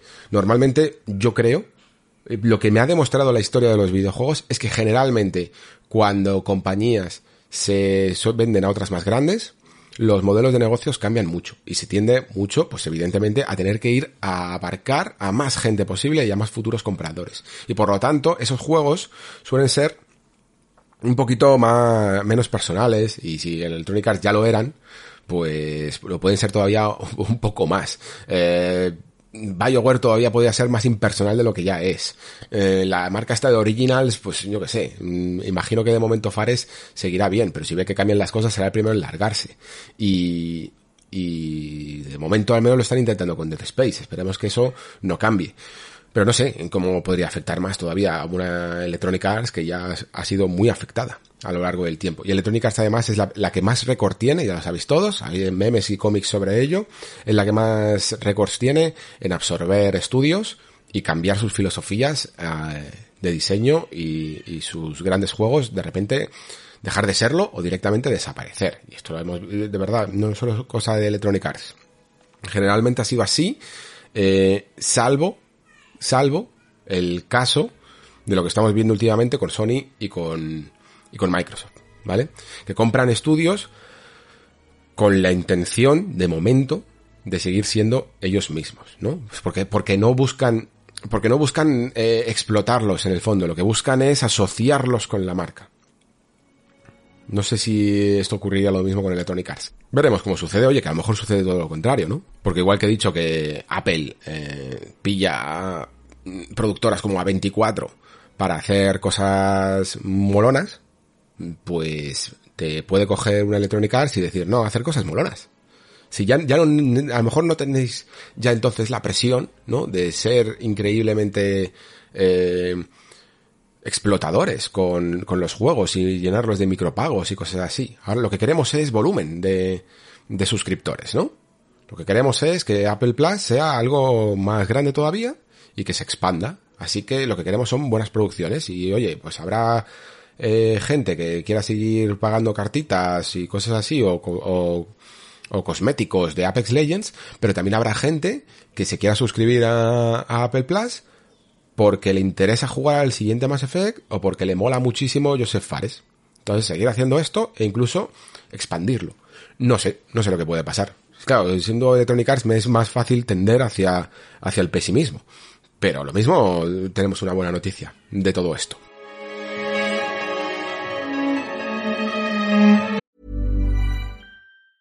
Hiring for your small business? If you're not looking for professionals on LinkedIn, you're looking in the wrong place. That's like looking for your car keys in a fish tank.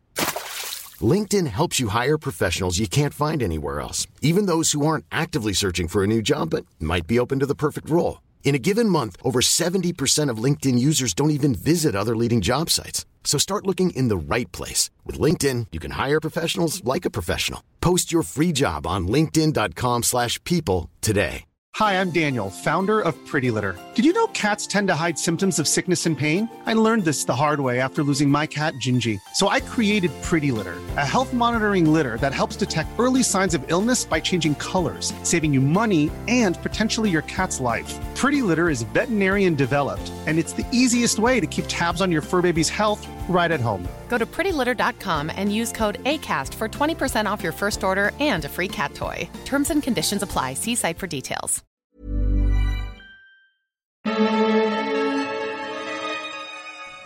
Vale, no creo que dé para mucho más el asunto.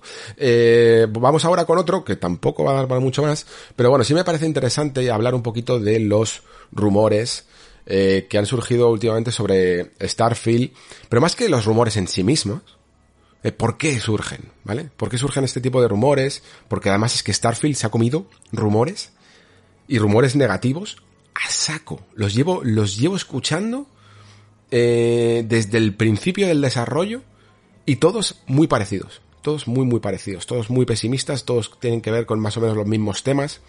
Y, y entonces me parece ya un poco digno de mención comentarlos. A ver, eh, las fuentes en este tipo de cosas no se pueden confirmar. ¿Vale? O sea, esto es una cosa que yo creo que es lógica. Es de cajón. Si son rumores, es eh, un rumor significa una información que o bien no se puede confirmar porque no se sabe la fuente, o bien no se puede confirmar porque la fuente no quiere que sepas quién es. Es, la condición de rumor. Si, si, si hubiera fuente, si un rumor tuviera fuente, sería una noticia. ¿Vale? Es que sé, sé que suena increíblemente básico lo que estoy diciendo. Pero es que no podemos pedirle fuentes a los rumores. Este, el meme este de fuente, tras mi bro. Vale, sí, queda muy gracioso. Pero es así. O sea, si, si, si tú quieres leer un rumor, si cada vez que pinchas en un rumor es porque lo quieres leer, tienes que aceptar que la fuente es, puede ser fiable, puede ser no fiable, eh, puede ser verdadera, pero no te va a decir quién es. Porque precisamente la persona que hay detrás, si es que la hay, si no es una inversión, evidentemente, si es que la hay, no quiere que sepas quién es. Porque se juega probablemente el puesto de trabajo, evidentemente. Porque probablemente tiene que ver alguien, es, suele ser alguien que está directamente relacionado con el desarrollo de Starfield. Y el tío que te suelta el rumor, tampoco te, va, te lo va a confirmar porque le interesa que le sigan dando rumores. Y esto es así, es que no, no tiene más. Entonces, eh, si te interesa mmm, leer rumores, tienes que aceptar que no puedan, no puedan ser fiables del, al 100%. Eh, por ello, se crea toda una especie de, de eh, categorías de rumorologistas, ¿no? En el que se, le, se les pone casi un ratio, os juro que no me lo estoy inventando, ¿eh? hay un ratio de aciertos. No solo en videojuegos, en, Apple, por ejemplo, hay un huevo de, de, de tíos que sacan rumores, ¿no? Y que tienen su tasa de aciertos y de errores. Nunca es del 100%, ni del 0%. Ninguno de los que se conocen eh, fallan todas o aciertan todas. Porque si fallaran todas, mmm, bueno, si fallaran, si fallaran todas, es que directamente no le prestarían atención. Y si acertaran todas, es que casi directamente se le podría considerar noticias. De la misma manera que hay muchos periódicos que utilizan fuentes que no están publicadas, porque tienen sus fuentes, ¿no? Lo contrastan y, y se publica una noticia. Entonces, los rumores son así. Pero ¿qué pasa? Que los rumores, eh, muchas veces, no sé si os dais cuenta, pero sobre todo con Bethesda, esto ocurre bastante, los rumores suelen ser siempre bastante negativos. Aparte de los rumores de información en los que se dice, se está trabajando en este juego tal. Normalmente cuando se habla de un juego, siempre es negativo. O siempre es en plan, están en un development hell de estos, ¿no? En un infierno de desarrollo. Eh, y, y, se explican un poco como, como el que estamos viendo con Starfield, ¿no? En plan, bueno, el Creation Engine 2, si queréis lo leo un poco, ¿vale? Para que estemos, por si no lo habéis leído. Mira, os lo comento. Dice así. El, el vuelo, eh, las mecánicas de vuelo están mal en las pruebas de juego. El Creation Engine 2 es solo un eslogan de marketing. Es solo el Creation Engine. Eh, han cambiado algunos módulos gráficos del motor y se han añadido un par de características nuevas, pero no es una reconstrucción o una revisión completa. Eh, a ver, a ver, a ver, que es que estoy mirando. Eh, bueno, los modders los, los harán pedazos. Eh, y será muy obvio cuando el juego se lance. Eh, Todd Howard dijo internamente, hacemos juegos, no herramientas. El conjunto de herramientas está oxidado, los desarrolladores de contenido están hartos de él. Construir juegos con herramientas de mierda hace juegos de mierda. A tope, ¿eh? Desde que Bethesda Game Studios Austin lanzó Fallout 76, no han estado trabajando en un nuevo juego. Mm, hasta la adquisición, eh, Bethesda Game Studios estaba lanzando en todas las plataformas principales, Xbox eh, quería exclusivas para competir, así que todos los juegos estaban programados para Xbox y PlayStation, pero el recorte de una plataforma eliminó algunos dolores de cabeza. Esto, bueno, en respecto de eso, ¿no? De si había una versión de PlayStation. Y la fuente no quiso hacer comentarios sobre The Elder Scrolls 6 o Redfall. Vale, este es esto es lo que se ha, lo que se ha lanzado. Veis un poquito incluso la tendencia, ¿no? la cierta tendenciosidad hacia una visión negativa, que no es que yo esté aquí defendiendo el juego, es que es normal. Lo que quiero deciros es que es normal. Un tío, cuando está en una empresa, mm, sea de desarrollo de videojuegos o sea de, de lo que sea, eh, si habla, si habla de algo que no tiene que hablar, probablemente, lo más probable es que esté enfadado. ¿Vale? Es, sentido común, es sentido común. Tú si estás en una empresa, si tú estás ahora mismo trabajando en Starfield y, estás contentísimo, el juego te parece la hostia, eh, te parece alucinante, la gente crees que va a flipar, tú se lo cuentas a... si, alguien te pregunta, dices, le, dirías, no puedo decirte nada, pero va, va a ser la leche. ¿No? ¿Cuántas veces habéis escuchado esto? No puedo comentaros nada, pero please be excited. ¿Por qué? Porque estás emocionado, te gusta tu trabajo y, todo te parece bien.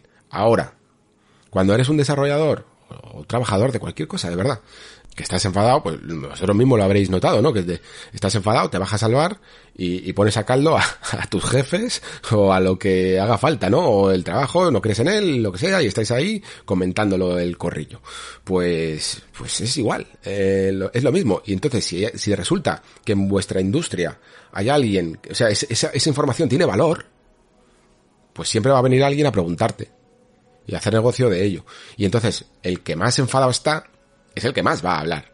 Y más se va, a cagar en todo.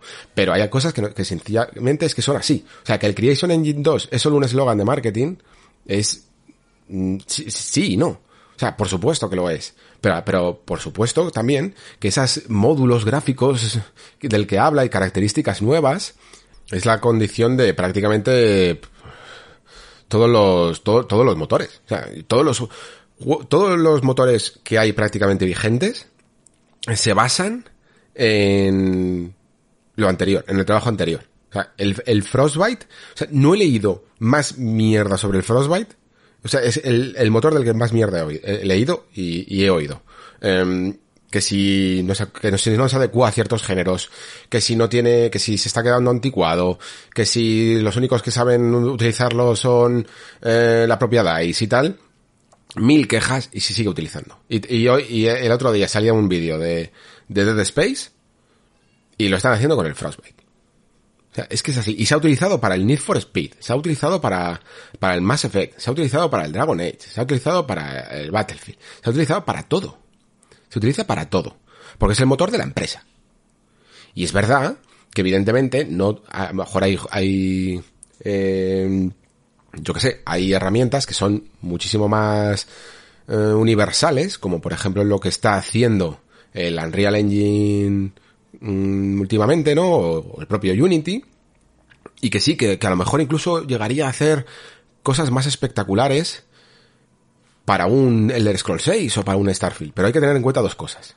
La primera, que no es el motor oficial de la empresa, por lo tanto no está construido como puede estar construido el Creation Engine para este tipo de juegos, y estar un poco rodados. O sea, fijaros la cantidad de bugs que tiene un Skyrim o un Fallout en un motor que está hecho para ellos, trasladarlo todo a un motor, por muy universal que sea y por muy equipo técnico que tenga Epic, mm, puede ser verdaderamente complicado. Y encima les tienes que pagar un, un porcentaje de regalías. Entonces es normal que, que leches, es que es normal. Y no voy a ser yo aquí el que venga ahora a defender a Todd Howard, que últimamente no es siempre el santo de mi devoción en algunas cosas. Pero es verdad, hacen juegos, no herramientas. Y es normal que te quejes de las herramientas si eres programador. Pero si bien la queja es lícita, es, es, es perfectamente normal que un desarrollador que se esté partiendo los cuernos contra un motor que tenga cosas anticuadas o lo que sea, es perfectamente normal. Esto no lo convierte en un development hell o, o, en, o en algo así. O sea, no, no, no creo que todo el mundo en la empresa piense igual. Esto también hay que tenerlo en cuenta, ¿no? Que en una empresa de 200 personas, si vosotros trabajáis, por ejemplo, yo que sé, en una empresa grande, veréis que hay gente que está muy contenta y hay gente que está muy enfadada. Y el que está muy enfadado, pues será el que más hable por ahí y el que más rumores suelte. Y esto es normalmente lo que creo que suele suceder en, en el mundo de los videojuegos muchas veces, ¿vale? Ahora bien, de todo esto, para mí lo que verdaderamente es interesante es solo la primera frase. las mecánicas de vuelo están siendo malas en las pruebas de juego. Esto sí que me parece interesante. ¿Por qué? Primero, porque se confirma que hay mecánicas de vuelo. Es que ni siquiera lo sabíamos del todo. O sea, vemos gente en naves y, y, se meten dentro de las naves y salen, pero no sabemos si, había mecánicas de vuelo. Porque lo que... Porque hemos visto muchos juegos como Outer Worlds, en los que tú directamente te metes en la nave y sales en otro lado. Y, y, ahí es donde empieza el juego. Tened en cuenta que esto nunca se había hecho, ¿no? Hasta, hasta el día de hoy, los, las ambientaciones que tenían los juegos de Bethesda eran siempre terrenales, por decirlo así, ¿no? Estábamos en un yermo o estábamos en un bosque. Pero en un mundo medieval, o en un mundo posapocalíptico, pero nunca estábamos en el espacio, en lugares en los que los mapas pueden estar fragmentados y unidos, interconectados por el espacio. Yo esto hice un vídeo incluso con Adrián en, entre de juegos en el que nos preguntábamos precisamente esto. ¿Habría mecánicas de vuelo? ¿Cómo pueden llegar a ser las mecánicas de vuelo? ¿Qué significa las grandes diferencias que puede haber entre el simple hecho de que tengamos lugares por defecto para aterrizar o podamos aterrizar en cualquier lado? O sea, es que todo esto es, es puede cambiar absolutamente el feeling de un juego. Todas estas preguntas. Y al menos ahora sabemos que va a haber vuelo. Y si hay vuelo, muy probablemente hay espacio. Hay momentos en el espacio. Y si hay momentos en el espacio, muy probablemente hay peleas en el espacio. Y si hay peleas en el espacio, muy probablemente hay misiones en el espacio.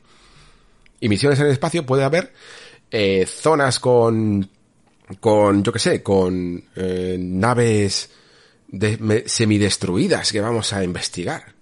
Y por eso esta es la única parte de todo el rumor que me interesa.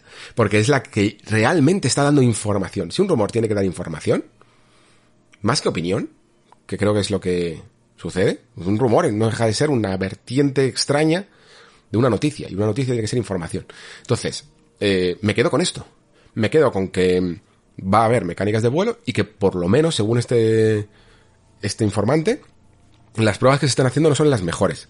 No me extraña. Es como si en el, como si en Elder Scrolls eh, te ponen el caballo y el caballo probablemente no va a ser lo que mejor domines.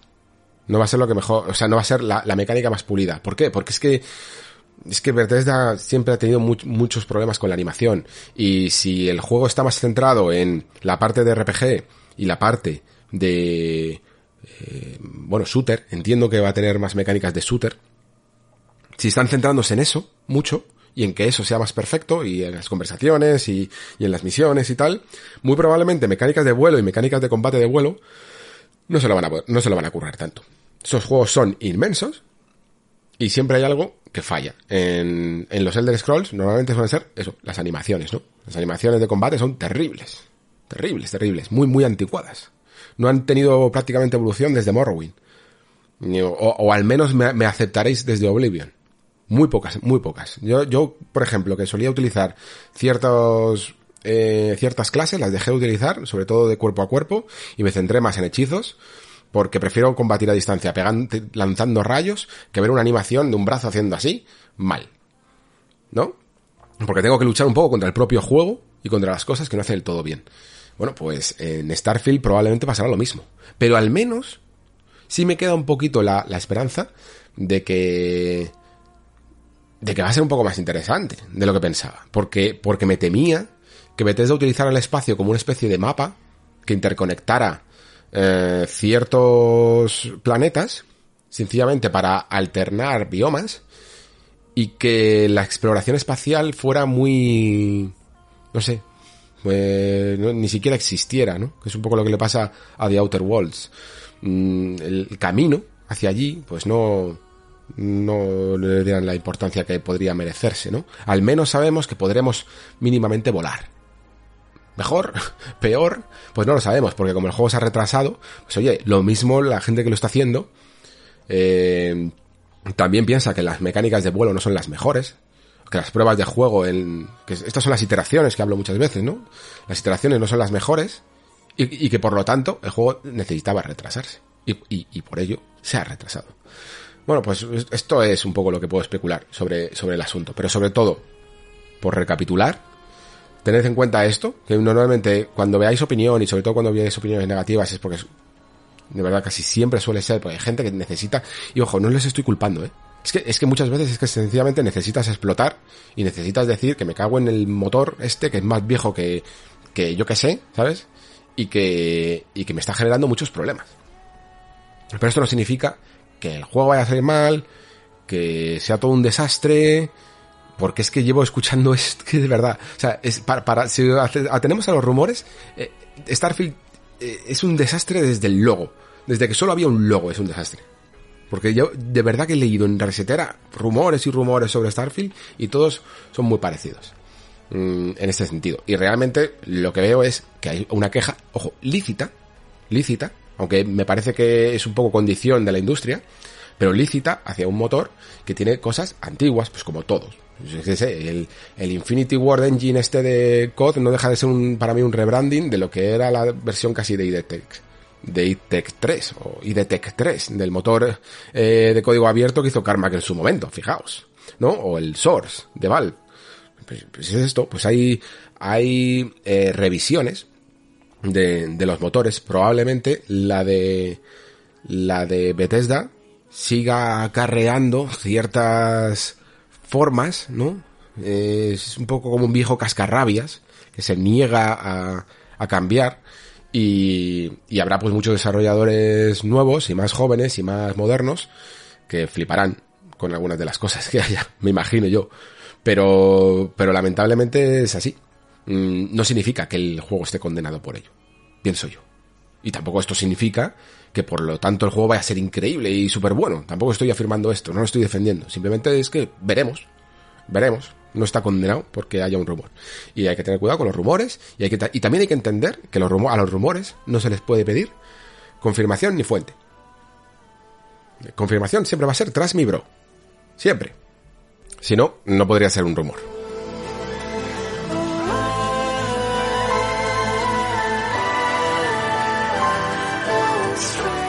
Bueno, tengo aquí la, noticia redundante del mes que, que está siendo un poco el tema del PlayStation Plus. ¿Por qué así de redundante y por qué un poco no sin cierta polémica? Bueno, pues porque la comunicación que está haciendo un poco Sony con todo esto está siendo eh, demasiado escueta y tan a veces eh, falta de información, información, o sea que les está pillando ya directamente el lanzamiento. No están comunicando cosas que que ya se han lanzado y que nos estamos enterando por directamente los usuarios que tienen cuentas asiáticas y, los que se hacen cuentas asiáticas para poder informar y para poder ver exactamente los entresijos de cómo está haciendo todo el tema de PlayStation Plus. Probablemente también hay una razón de esto. Yo no quiero, no, no puedo creer directamente que eh, Sony tenga hasta cierto punto la torpeza de de no comunicar este tipo de cosas. Sencillamente se estarán un poco adecuando a un plan en el que a lo mejor eh, para dar todas estas noticias en el lado occidental del mundo se prefiere esperar al lanzamiento ya no solo porque querrán hacer más ruido con el lanzamiento, sino porque incluso a lo mejor hay algunas novedades que no han llegado a los asiáticos y a lo mejor es que los asiáticos pues las toleran un poco más de lo que lo estamos haciendo aquí en Occidente. No lo sé. No sé cuál es la razón, pero quiero creer que hay una. Porque si no, demostraría que esto está yendo un poco demasiado descalabrado. Em, ciertamente lo parece y ciertamente les va a hacer daño.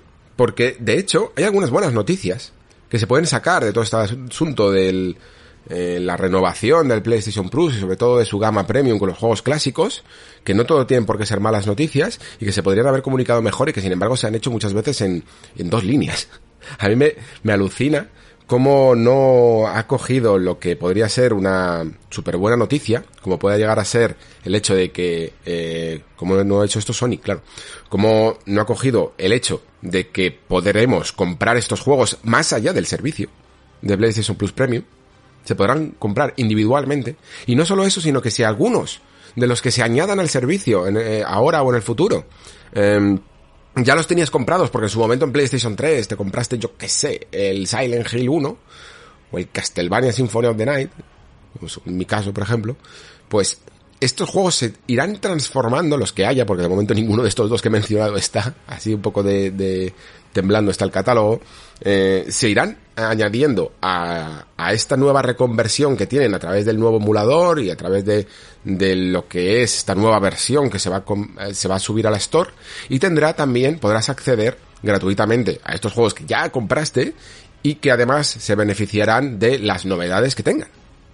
Es decir, si tú en su momento compraste este Castlevania Symphony of the Night y de repente un día lo ponen, mm, no solo no tendrás que volver a pagar por él, eh, sino que mm, además podrás meterle el filtro CRT que han, que han hecho, por ejemplo, eh, poner los save states, eh, hacer los rebobinados, mm, todas las versiones que tiene este nuevo emulador, puedes beneficiarte de ella y si por ejemplo la compañía de turno, que eso al parecer depende un poco de terceros, deciden meter logros, o perdón, trofeos, pues eh, perfectamente los podrás utilizar también. Eh, esto es una, es una magnífica noticia. Es una magnífica noticia que está tapándose un poco de, por la inercia de las malas comunicaciones que, que está habiendo. De que, del, del pobre catálogo, de la falta de añadidos, de, bueno, de que incluso se habla de que pueden llegar a, venir, eh, que esto no sé hasta qué punto es testeo directamente de, usuarios de cuentas asiáticas, eh, de que hay algunas versiones, pero según se comenta, hay versiones de a 50 hercios, de juegos incluso en, en territorios que no tenían un modo de 50 hercios como podíamos tener en Europa, ¿no? Y que sin embargo están pasando igual, igual que sucedió ya, como si no lo hubieran aprendido cuando salió esa PlayStation Classic la, versión mini esta de PlayStation. En fin, que es una lástima porque realmente creo que hay dos cosas en, en todo esta todo este trasvase o como queramos llamarlo del formato de PlayStation Plus que son muy buenas para el usuario. Primero que se respeten las compras, evidentemente, pero podrían haber podrían haber dicho no no mira es que no son las mismas versiones, por lo tanto no las, las tiendas de de PSP y de PS3 y tal están cerradas y lo que tú compraste será otra cosa, ¿no? parece, parece escandaloso, pero en el fondo es, es lo que, es lo que hizo Nintendo. Eh, tú te has comprado 20 veces eh, Ocarina of Time o Mario o el juego que sea, ¿no? A medida que las, que las eShop o, o como se llamara en cada momento las tiendas eh, de Wii de, de, Nintendo, perdón, pues te los has ido comprando varias veces. Pero es que más allá de esto, el simple hecho de que tenga que alegrarme porque podamos comprar juegos individuales, pues es ya un hecho significativo, ¿no? Porque no podemos tampoco hacerlo en las tiendas de Nintendo, ¿no? Esto es algo que a mí me escama.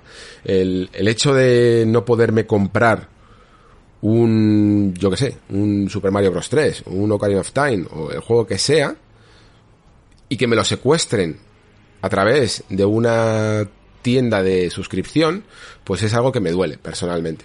Y, y es una terrible tragedia, creo, para descubrir juegos, para descubrir juegos eh, clásicos. Porque es incómodo, es incómodo tener juegos clásicos en un servicio de suscripción. No, no me parece comparable a un, no sé, esto no es una especie de, yo qué sé, de crítica al sistema de servicio de suscripción. Es que no me parece comparable a los juegos modernos. Juegos modernos Es normal que te pilles una suscripción, a día de hoy, quiero decir, es normal, eh, y te pongas, pues yo que sé, te tiras un mes o, o, dos meses, lo que tarde cada uno en pasarse, yo que sé, el Guardians of the Galaxy, o el Indie de Tour, el Tunic, o, lo que sea, ¿no? Y, y lo pagas, teniendo en cuenta también que son juegos nuevos, ¿no? Y que, y que incluso te puede llegar a salir rentable, dependiendo también del tiempo que tardes en, en ello, ¿no? Es una alternativa a la compra. Pero con un juego clásico, que muchas veces lo quieres ahí tener un poco delegado, que no sabes exactamente cuándo te vas a poner, que a lo mejor en, ni siquiera lo vas a terminar, eh, no va a ser tu prioridad, a lo mejor en muchas veces, ¿no? Puedes empezarlo, eh, pararlo porque sale una novedad, volver a rescatarlo después. Tenerlo en un servicio de suscripción me parece que es tenerte demasiado encadenado a, a este tipo de servicios. Vale, si lo vas a utilizar para otras cosas, como por ejemplo en online, puede ser un buen añadido. Pero es que yo no pido que estos juegos desaparezcan del servicio de suscripción, yo lo que pido es que se puedan comprar por separado. No tener la opción de comprarlos por separado me parece una locura y me parece una falta de respeto al jugador. Si yo lo que quiero es tener mi, yo que sé, mi WarioWare de Game Boy Advance o mi Mario Kart eh, de Game Boy Advance también o de cualquier tipo, cualquier Mario Kart que salga, si ponen por ejemplo el DDS, que es uno de los que más jugué, lo quiero tener ahí un poco delegado, para echarme unas partidas de vez en cuando. No va a ser un juego de cabecera. No, no voy a pagar el servicio dedicado central, eh, mi tiempo exclusivamente a ponerme ahora a jugar al Mario Kart de Nintendo DS. Lo quiero para echarme ahí unas partiditas de vez en cuando. De la misma manera que yo que sé, que me compré un montón de juegos en la consola virtual de 3DS. Por ejemplo, muchos de estos eh, de esta especie de versiones 3D classics de Sega que, salieron como el Gunstar Heroes o el Outrun o el Shinobi Return to the, Ninja Master, me las pillé, o Sonic, Sonic 1 y Sonic 2, puede ir a lo más básico. Em, me las pillé porque los, los quiero ahí para jugar siempre. Eran muy buenas versiones hechas por M2 además que independientemente de lo del 3D y tal, que le daba, oye, le daba un puntito curioso a estos juegos, eh, eran buenas versiones y las sigo teniendo ahí y a lo mejor juego, me da un mes por jugar y luego no lo juego nunca más hasta que me da de repente, me acuerdo de él, le abro la, consola y me vuelvo a poner con él. ¿Por qué? Porque es mi juego. Lo tengo ahí comprado. Es mío, para siempre. Em, no necesito, no, no, no, no me vale un servicio de suscripción. Pero claro, es que estos, estos servicios de suscripción para este tipo de cosas a nivel psicológico son muy son muy complicados, ¿eh? Y, y te juegan procesos mentales curiosos, cuando menos. Porque cuántas veces a lo mejor has pensado, ah, no me voy a hacer del plus, o sea, no me voy a quitar del plus, o del Game Pass, o lo que sea, porque es que ahora mismo perder todo ese catálogo, no, no sé cuándo me voy a terminar este juego, ¿no? Ese tipo de cosas, no tener el acceso, psicológicamente es una barrera muy, muy fuerte. Y con los títulos clásicos de Nintendo, pues tener la sensación de que los tienes y de repente no los tienes, no puedes acceder a ellos cuando quieras, no te puedes echar un Mario cuando quieras, es una sensación muy, muy complicada, muy compleja. Entonces, mmm, me parece guay que Sony haya decidido seguir el camino en el fondo que, que ya había cuando en su momento puso todos estos juegos de PSP, de, de Play 1 disponibles. Eh, y ahí se quedó la cosa porque no avanzó casi nada con PlayStation 2. Se hicieron algunos intentos y después se dejó de lado. Fue ese momento en el que empezaron a salir versiones de PlayStation 2 como Rogue Galaxy. Eh, no recuerdo qué juegos más. Llegó también a salir un Star Ocean. El, el, till the, el de Till the End of Time. El 3 de PlayStation 2. O sea, van a salir algunos juegos así. Y se perdió un poco eh, el camino que se estaba intentando hacer, como si hubiera sido sencillamente un experimento, pues probablemente por políticas internas que decidieron que la retrocompatibilidad de los juegos antiguos no eran la prioridad de Sony. Ahora les viene bien y entonces ahora, ya sabéis lo que comenté, ¿no? Hay que volver a recorrer todo el camino. Pero, al menos, eh, creo que en ese sentido se está, se está haciendo bien. Creo además que se estaba hablando de precios en, de, según las cuentas asiáticas, que tendrían equivalencias a 4 o 5 euros. No estoy seguro de si esto va a ser así para Europa. De hecho, me parece que el cambio iba más a 4 euros, pero aún así aquí pues se quedará a 4,99 seguro, o algo así, a 5 euros. Y no, y no sé si todos los juegos valdrán igual, pero no sería mala, no, no, no sería mala idea, en plan, mira, esto es un juego de Play 1, es un juego de, de PSP, es un juego que ya ha rendido, es un juego que simplemente es que tiene que estar aquí, tiene que existir, tiene que tiene que preservarse y este es un precio modélico. Cinco pavines. Cinco pavines por cualquier juego de Play 1 o de, o de PSP. Incluso en algunos momentos te podemos hasta, hacer ofertas, por si quieres. me parecería la leche. Me parecería la leche. Que pudieras acceder a, a un montón de juegos. Y esto, a largo plazo, creo que te beneficiaría un montón. Porque ahora mm, vamos a pasar por una etapa en la que sí, en la que creo que es lícito criticar una falta de catálogo realmente sorprendente, ¿no? Pero quiero creer que en el futuro mmm, no será así que dentro de, aunque sea, aunque nos tengamos que poner en 5, 6 años, 7 años, esa biblioteca irá creciendo a medida que las certificaciones de los juegos se vayan haciendo y se vayan metiendo mm, verdaderos clásicos al catálogo, incluso también verdaderas rarezas, se vaya multiplicando el catálogo de Play 1 y el de PSP, y luego también, por supuesto, se hagan esfuerzos por añadir sobre todo el de PlayStation 2 y el de PlayStation 3, eh, de manera nativa, ojo, no, no de manera de streaming. Y dentro de, aunque sea 10 años, aunque haya que pasar 10 años de misma arquitectura, de plataformas, aunque estemos ya en PlayStation 6, Sony un día podrá recogerlo sembrado y poder decir, mirad todo lo que ha abonado. Mirad todo el catálogo delegado que tengo de todas mis máquinas, que, que, que los tendrás ahí para siempre, ¿no? Una especie de Steam que no mira por generaciones y todos además, como decía, ¿no? A un precio igual, uniforme y muy accesible para las generaciones eh, en las que se basan, ¿no? Eso sería maravilloso. Que el día de mañana tuvieras la seguridad de que te compras un juego de estos y los tienes para siempre y los tienes para todas las generaciones. Lo que, es tuyo de verdad, porque lo has comprado, no en un servicio de suscripción, em, y los tienes para todas las generaciones. E incluso se podría moldar perfectamente aquí el servicio de suscripción, porque a lo mejor con el servicio de suscripción pues dices, anda, mira, me perdí bastante de PlayStation 2. Pues voy a coger este servicio de suscripción, mm, pruebo unos cuantos y me doy cuenta de que me ha flipado el y no conocía el máximo, que es un gran juego de plataformas de PlayStation 2, por cierto. Y yo qué sé, y otro juego y que contaba el que comentaba antes, ¿no? El Star Ocean 3. Y ya está. Pues esos eh, no es que te los vayas a jugar en ese catálogo, sino que te los compras que pagas tus 5 euros, a lo mejor los de PlayStation 2 cuestan más, ¿no? 7, 10 euros, lo que sea. Y te los compras y los tienes para siempre. Te vas haciendo tu pequeña colección.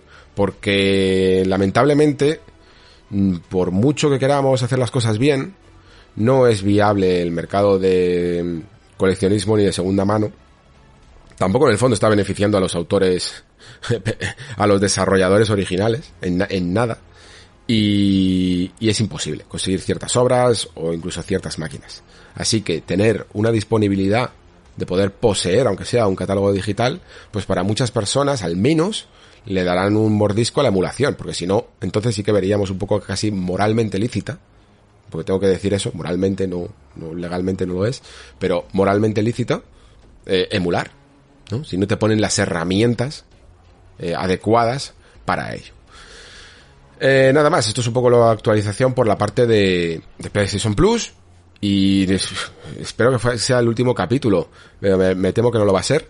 Eh, y, ya, claro, cuando lleguemos a, a junio, a finales de junio, y tengamos el servicio, pues veremos un poco cómo es. Tengo ya, tengo ganas de probar algunos juegos, sobre todo tengo ganas de probar el emulador y tengo ganas de probar hasta qué punto esos filtros incluso me parecen muy interesantes y si los han hecho bien porque si los han hecho bien, mm, creo que ganaría bastante. Eh, algunos juegos que yo por lo menos cuando los he emulado, a través de por ejemplo RetroArch o cosas así, es que ya sin un filtro yo no los hago, porque a mí me gusta mucho el pixel art, pero estos juegos no son pixel art. Estos juegos es un poco como lo que decía Ron Gilbert en su momento con, con, con Monkey Island, ¿no? no Monkey Island no es pixel art, Monkey Island era state of the art. Era, era, era la tecnología de vanguardia que había en el momento. Y estos juegos estaban hechos no para ver los pixelotes, sino para ver em, las scanlines, a través de las scanlines que se viera increíblemente bien y definido. Y por lo tanto, aunque sea a través de una de un shader un poquito más ramplón que lo que puede conseguir una tele de tubo real, eh, creo que creo que es significativo. Pero luego los juegos que salen a día de hoy, Eh, pixel art creo que ya tienen hasta unas altas resoluciones eh, y tienen una definición más en las animaciones y en el pixel que están hechas para verse en una pantalla plana, evidentemente. Entonces eso sí que es pixel art. Mm, vale, pues no sé si meter, porque no sé cuánto voy a estar realmente con el tema de del juego que he podido jugar esta semana, de este Vampire eh, The Masquerade Swan Song. Y no sé si meter un poquito, aunque sea, venga, aunque sea una reflexión muy breve, sobre una cosilla que he estado viendo sobre el Game Pass esta, esta semana.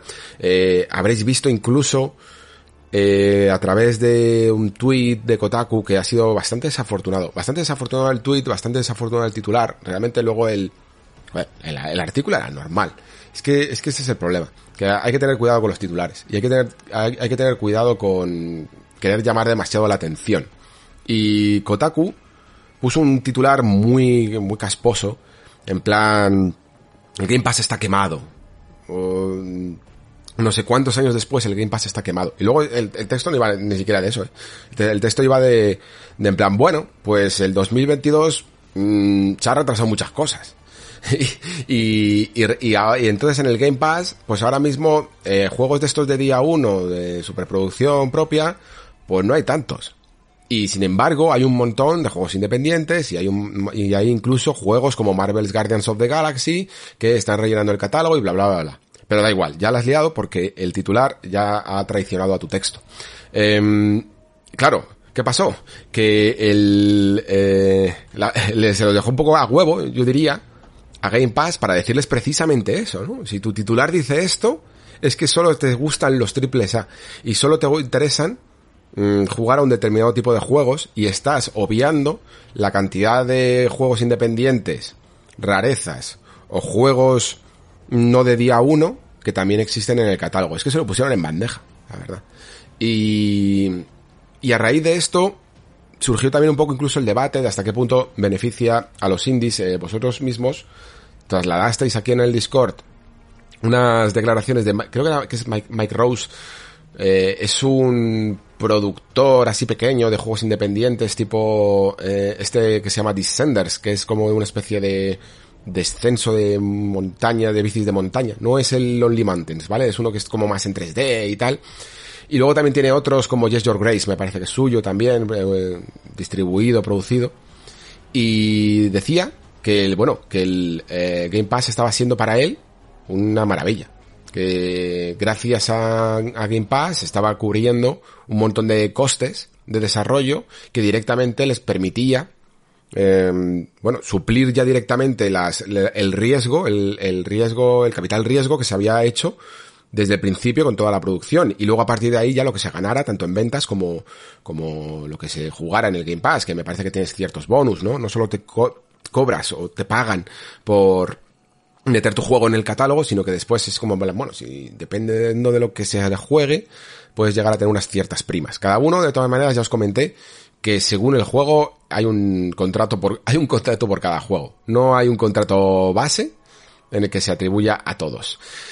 Vale, eh, a este tweet que es una visión realmente hasta esperanzadora para el mundo independiente de que muchos juegos si puedan llegar a optar el día de mañana ya no solo por el Game Pass sino por lo que sea, por por el PlayStation Now o, por las nuevas plataformas, ¿no? Como decía antes, Apple Plus aparece o mmm, Twitch Prime empieza a meter juegos también nuevos, que, que algunas veces han metido juegos eh, que aunque ya hubieran tenido cierto recorrido, ¿no? Blasphemous de hecho estuvo ahí. Pues bueno, pues son, son mmm, oportunidades perfectas para conseguir un poco de dinero no fácil, pero sí más seguro. Eh, claro, a este tweet respondía Dave Gilbert. Yo no sé si conocéis a Dave Gilbert. Es un tío muy interesante. Y es un tío que ha resucitado bastante. Joder, resucitado. Como me jode todavía este, arrastrar este tipo de lenguaje.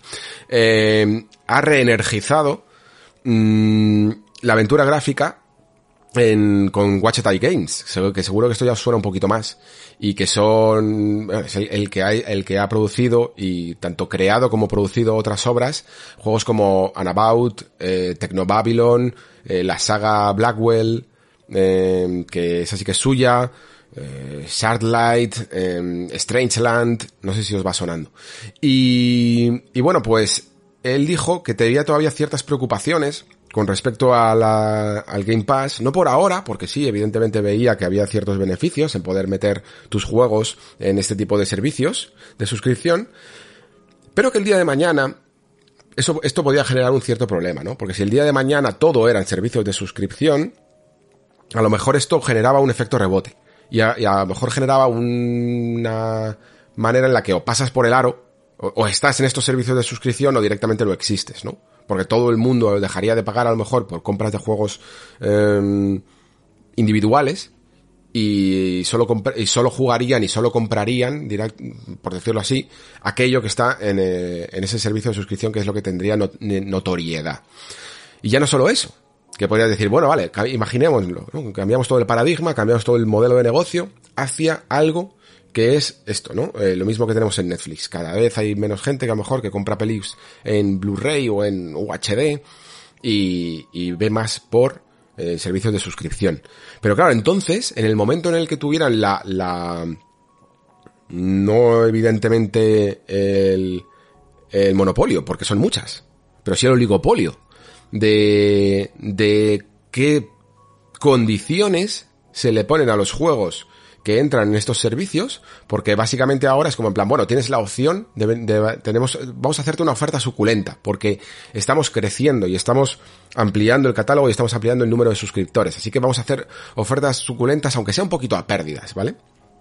Pero si el día de mañana cambian los términos y condiciones y ya no se ofrece tanto dinero, te decimos, ah, mira, es que hay mucha gente aquí y lo que vamos a hacer es ofrecerte un contrato que no va a cubrir todos los costes de tu desarrollo, a lo mejor cubre la mitad, y depende de cómo rinda tu juego, en el servicio ganarás más o ganarás menos. Y esto es lo que se planteaba de Gilbert, ¿no? Que me parece interesante también. Porque, porque ante todo esto, más que tener opiniones, y opiniones además muy de puño sobre la mesa, lo que hay que entender es todo el concepto. Realmente el sistema por streaming es algo tan increíblemente complejo que para mí lo más sabio es intentar ver todas las variables que pueden pasar. Porque vemos que incluso hasta los que parecen que eran más exitosos como Netflix tienen que dar de vez en cuando pasos atrás porque, porque no todo estaba previsto como sucedía, ¿no? Prevían estos crecimientos masivos e casi infinitos y no siempre pasa así. Y hay frenazos, y ya, habéis visto además cómo ha sido el frenazo de Netflix, que en, un momento clave, mm, solo porque un mes ya baje, de repente despiden un montón de personas, eh, se plantean los modelos de negocio, solo porque un mes, solo un mes. Y probablemente las previsiones de los siguientes no han sido tan bollantes. Pues todo esto también hay que tenerlo en cuenta. Y yo es lo único que pido. Mm, evidentemente cada uno podemos estar más a favor o estar más en contra beneficiarnos más o beneficiarnos menos, porque que nos quiten lo bailado, evidentemente, pero sobre todo mm, entender que esto es un, esto es como un, una tormenta en el océano. No, no sabes cuándo va a venir, se te va a tocar. Eh, es así, son, son aguas inexploradas para todo el mundo, para nosotros, para los que los están creando, para las compañías que aceptan o no este tipo de negocios y no significa que lo que hoy es malo mañana lo vaya a seguir siendo, ni lo que hoy es bueno mañana lo va a seguir siendo. Y este, este pequeño debatillo que tuvieron ahí, que no fue realmente ni un debate, fue simplemente tweet, contestación y no sé si hubo otra, em, en el que además creo que, que, que simboliza que cada caso hay que tomarlo individualmente y que no se puede generalizar, porque en lo que le sirve a uno y en determinado momento no tiene por qué servirle a otro, es un poco en el, en el momento en el que nos estamos, ¿no? En el que estamos. Esta especie de inestabilidad en el que la, industria está cambiando tanto. Y nada más, veremos un poco también cómo evoluciona esto a lo largo de las... Esto sí que va a ser un, tema para, para las temporadas siguientes del Nexo y para toda la generación. Ahora sí, eh, vamos con un poquito de reflexión sobre este Swanson, que em, antes de empezar incluso ya os digo que lo voy a enfocar no tanto para hacer una especie de análisis propio, como reflexión, que bueno, todas aquí ya sabéis que son reflexiones, pero sí para ver un poquito eh, hasta qué punto mm, los juegos narrativos o los juegos muy centrados en narrativa, que como decía antes casi huyen ¿no? de la acción, eh, pueden tener su, su impacto y también cómo luchan y muchas veces es dificilísimo conseguir un juego divertido, muy atractivo, sin mecánicas de combate. Y, lo digo más que nada para que los que no os interesen ni siquiera los juegos de vampiros, ya no solo este Swanson, mm, que sepáis que no va a ser solo una reflexión sobre un videojuego concreto, sino que va a ser también una reflexión más general, más sobre una forma distinta de hacer videojuegos. Así que vamos con ello.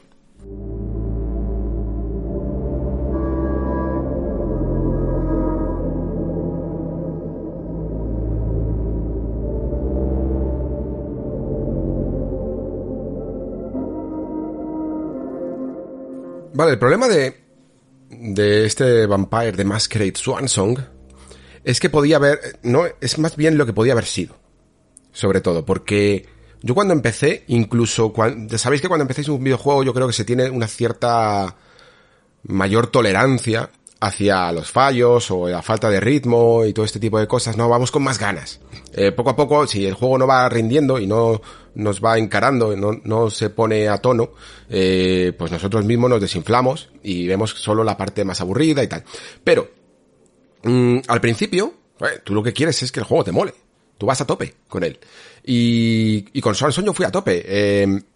era una licencia de la que, que, una, una, licencia muy sufrida para mí, porque yo jugué a Bloodlines y a Redemption en su momento, y de hecho, aunque Bloodlines lo considero mmm, mejor juego, es un juego muy original para su momento, hacía cosas alucinantes, precisamente creo que las hacía porque sabía mmm, variar la, la acción no ser simplemente un juego de acción, sino un juego de posibilidades, un juego de encarar las cosas como tú quisieras y en base a la raza y a, y a las disciplinas que utilizabas y fomentabas, y luego también incluso a tu ingenio, hacía cosas muy interesantes y tenía momentos muy conseguidos en los que realmente te mantenía eh, muy interesado. Es un juego para, para su momento no, no, no, muy redondo porque tenía también sus fallitos y sus cosas, salió un poco eh, también complicado, pero eh, súper, súper interesante. Muy, un buen, muy buen juego para estudiar.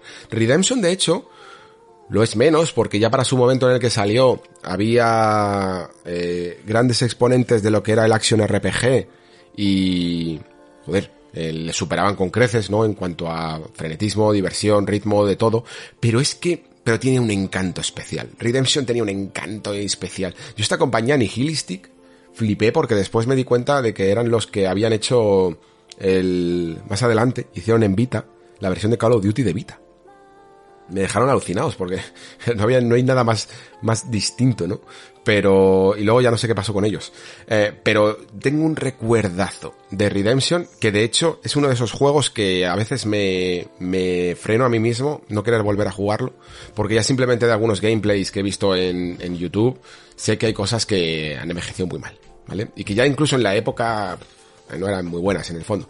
Eh, de hecho el doblaje es, es terrible, es, es hasta es hasta cómico lo, lo, mal que está en algunos momentos. Y yo, sin embargo, le tengo un cariño especial hasta el doblaje. Ya sabéis cómo son estas cosas de la memoria.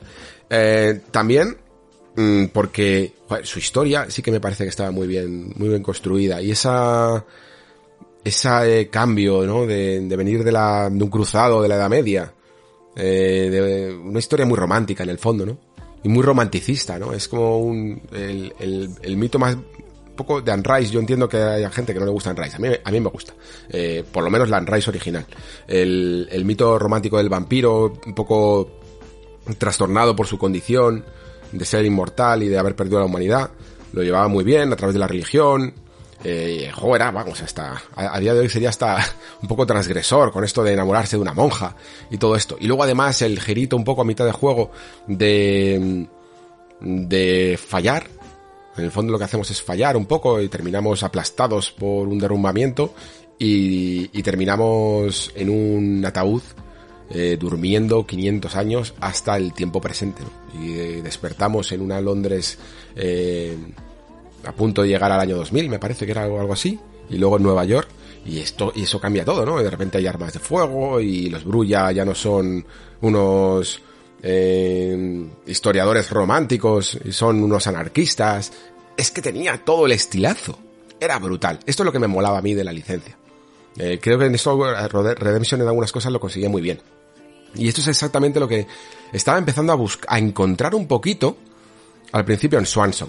Que es un juego que puedes jugar de dos maneras, yo diría. Porque puedes jugar al juego normal, o puedes em, poner, meterte de lleno a leer el códice y, y, ya sabéis lo que opino de los textos en videojuegos, pero también he matizado siempre que, que el texto y el audio, como apoyo para juegos que no se pueden permitir nada mejor, pues es lícito.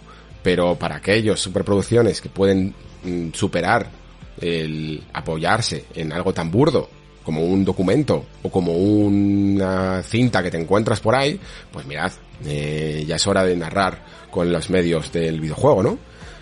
Cuando no puedes porque eres eh, Big Bad Wolf Studio, que vienes de hacer The Council, que son juegos que hacen que, que intentan ir tan a saco a intentar dar lo máximo de sí que a veces se caen a pedazos, pues no pueden sostenerlo, es una especie de de de hermoso castillo que se cae, que se tambalea. Que, porque no tienen las herramientas, ni, el equipo, ni el dinero, evidentemente, detrás. Si lo tuvieran, yo creo que sería el típico ejemplo de estudio que realmente tiene buenas ideas y que tiene un buen diseño de papel. Esto es lo que demuestra, creo, Swanson, que tiene un buen diseño de, de papel. Y además, nunca mejor dicho, porque viene de juego de rol de papel y que ya demostró con The Council, pero que muchas veces, por falta de tiempo y de presupuesto, en la producción se les descalabra. En The Council pasaba esto, el juego arrancaba súper bien y poco a poco se descalabraba. Aquí tarda en arrancar muchísimo, muchísimo, muchísimo. Pero sí que es verdad que si te metes en plan, mea, voy a dedicarme un tiempecito a esto, me voy a leer todo el códice, sobre todo a lo mejor si no tienes ciertos conocimientos del juego de rol de Vampiro la Mascarada, puedes flipar muchísimo, ¿eh? Puedes flipar muchísimo porque vas a decir, vas, vas a fascinarte. Vas a fascinarte por, eh, la, por, por descubrir cómo son los, los clanes, eh, las diferencias que hay entre cada uno de ellos, eh, las, las motivaciones que tienen, los, los defectos de carácter, por decirlo así, ¿no? Y sobre todo también los bagajes de los personajes. Los tres protagonistas que tiene, que tiene este juego, que son una, a ver si me acuerdo bien de, de los nombres, porque no me acuerdo bien. Emem es la toreadora. Eh, la toreador, perdón. La, toreadora no sería. La toreador. Que, mm, que es un clan que tiene un cierto gusto por la estética siempre, ¿no? Que busca la, que busca la belleza y, el arte por encima de todas las cosas y el estímulo artístico hasta el punto de, de saborear la sangre desde esta manera. Eh, luego tienes el clan Ventru con Caleb, que es eh, un clan más centrado como en los negocios, en la sangre fría, en la planificación y en la estrategia. Son normalmente los que suelen terminar como príncipes. Eh, y está guay, ¿no? Y, no solo conocer sobre los clanes, sino, como digo, que tú te vas al códice y tienes un gameplay diferente al que estás viendo en el juego. Si tú, si tú solo juegas, vas a ver a un tío que tiene una cara de palo y que parece muy, yo qué sé, muy serio. Pero si te lees la descripción de Galef en el códice, pues está muy guay. Porque ves, de dónde viene, es un vampiro de los más antiguos, eh, te cuenta que, que tienen eh, una cosa que le llaman la llamada, ¿no? Que es que ciertos mm, vampiros que cuando tienen una cierta edad, eh, empiezan a sentir una especie de casi como si fueran los elfos en el Señor de los Anillos, que sienten la llamada para irse al, a, al oeste, ¿no? Para volver a las tierras imperecederas. Pues aquí parece que también. Tienen como la sensación de que ya está todo hecho, ¿no? De que ya no han perdido un poco incluso su lugar en el mundo y necesitan acudir a otro lugar que les está llamando. Joder, es alucinante, está súper bien. Y se nota que Big Bad, Wolf mmm, ha hecho los deberes. Y se conoce al dedillo la franquicia de White Wolf y el mundo de tinieblas. Y es alucinante, de verdad. El otro personaje, de hecho, a mí me, es uno de los que más me ha gustado. Eh, a ver si me acuerdo cómo se llama, pues sale como Treisa, eh, Leisa, Leisa, Leisa, que, que es Malkavian. Los Malkavian, eh, la, la, forma fácil de describir un Malkavian es que están locos, ¿no? Y esto de hecho es un poco lo que hacían los anteriores juegos de, de vampiro. Eran juegos que, que, que trataban a los Malkavian como gente un poco, pues trastornada, que perdían la cordura cuando por la sangre maldita y que eh, bueno, y que decían estupideces o, o cosas sin sentido, ¿no? Pero que sí, evidentemente, que sí que tenían un, un destello, era un poco como, como casi de manera Lovecraftiana, la gente que se vuelve loco por ver algo más, ¿no? Pues esto es un poco la traducción a los hijos de Malkaf.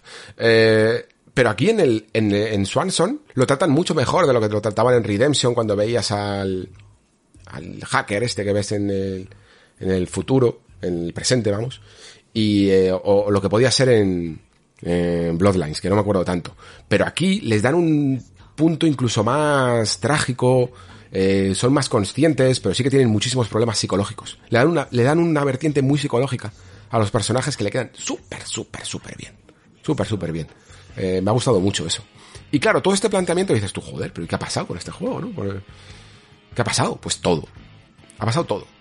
Porque el juego arranca increíblemente lento. Las mecánicas incluso de todo, de movimiento, de exploración, son súper, súper, súper, súper eh, carentes de ritmo. Y, y, muchas de las conversaciones y de los momentos en los que tendrías que decir, wow, qué guay, estoy jugando un juego de vampiros y hacen cosas de vampiros, son súper mundanas. De, de, de, de, humano aburrido, casi, ¿vale? Eh, entonces, el ritmo se va interponiendo todo el rato, todo el rato. Y, y, si The Council empezaba muy bien y luego flojeaba, esto es todo lo contrario. Se flojea mucho al principio, empieza relativamente mal, a veces no sabe ni explicarte muy bien el planteamiento inicial del juego. Eh, y luego poco a poco va arrancando, aunque siempre va lastrándose por unas mecánicas de detective que si bien me parecen muy muy buena idea para sustituir la acción, eh, generalmente a veces también son aburridas. Tiene las mecánicas, las ideas sobre papel de nuevo, están muy guays. Eh, puedes, es, como, de verdad, como tiradas, como tiradas de dados. Tú vas subiendo o como en Disco Elysium, para que os hagáis una idea incluso más clara. Vas subiendo categorías, vas subiendo disciplinas, vas subiendo habilidades, vas subiendo eh, estadísticas, ¿no? Que te van a ayudar a definir a tu personaje más hacia alguien que es muy elocuente, que es muy carismático, que es muy cautivador, o que es muy perspicaz, que tiene mucha... Eh, que es capaz de escuchar en la distancia, eh, o que es capaz de hackear o reventar seguridades, ¿no? Ese tipo de cosas, o incluso que, como los Malkavian, que están más centrados a lo mejor en la ofuscación, en no, en no mostrarse y en poder espiar sin que les vean, ¿no? Todo este, y claro, cada, cada, depende de cómo elijas tú tu camino, tendrás que investigar de una manera u otra, vas a tener que adecuarte a tus decisiones. Todo esto suena fantásticamente bien, ¿no? Bueno, pues no me explico cómo el juego puede convertir todo esto en algo mundano y aburrido. Y bueno, sí me lo explico. Mm, porque a veces tienes la sensación de que no le han cogido del todo el pulso. Uh, de que han ido con prisas. Un, un, ejemplo muy claro es, por ejemplo, la mecánica de alimentarte de un humano, ¿no? Algunas veces hay una especie de correlación muy guay entre el poder de disciplina, que sería como el mana, ¿vale? Y el ansia. El ansia es eh, la, una especie de barrita que hace que si la completas del todo, si dejas que se complete del todo, salga la bestia dentro de, que es la pérdida total de la humanidad y convertirte más o menos en una especie de animal sediento de sangre, ¿vale? Esto es algo dentro del, de, de, de cómo funcionan las reglas en, en Vampiro la Mascarada.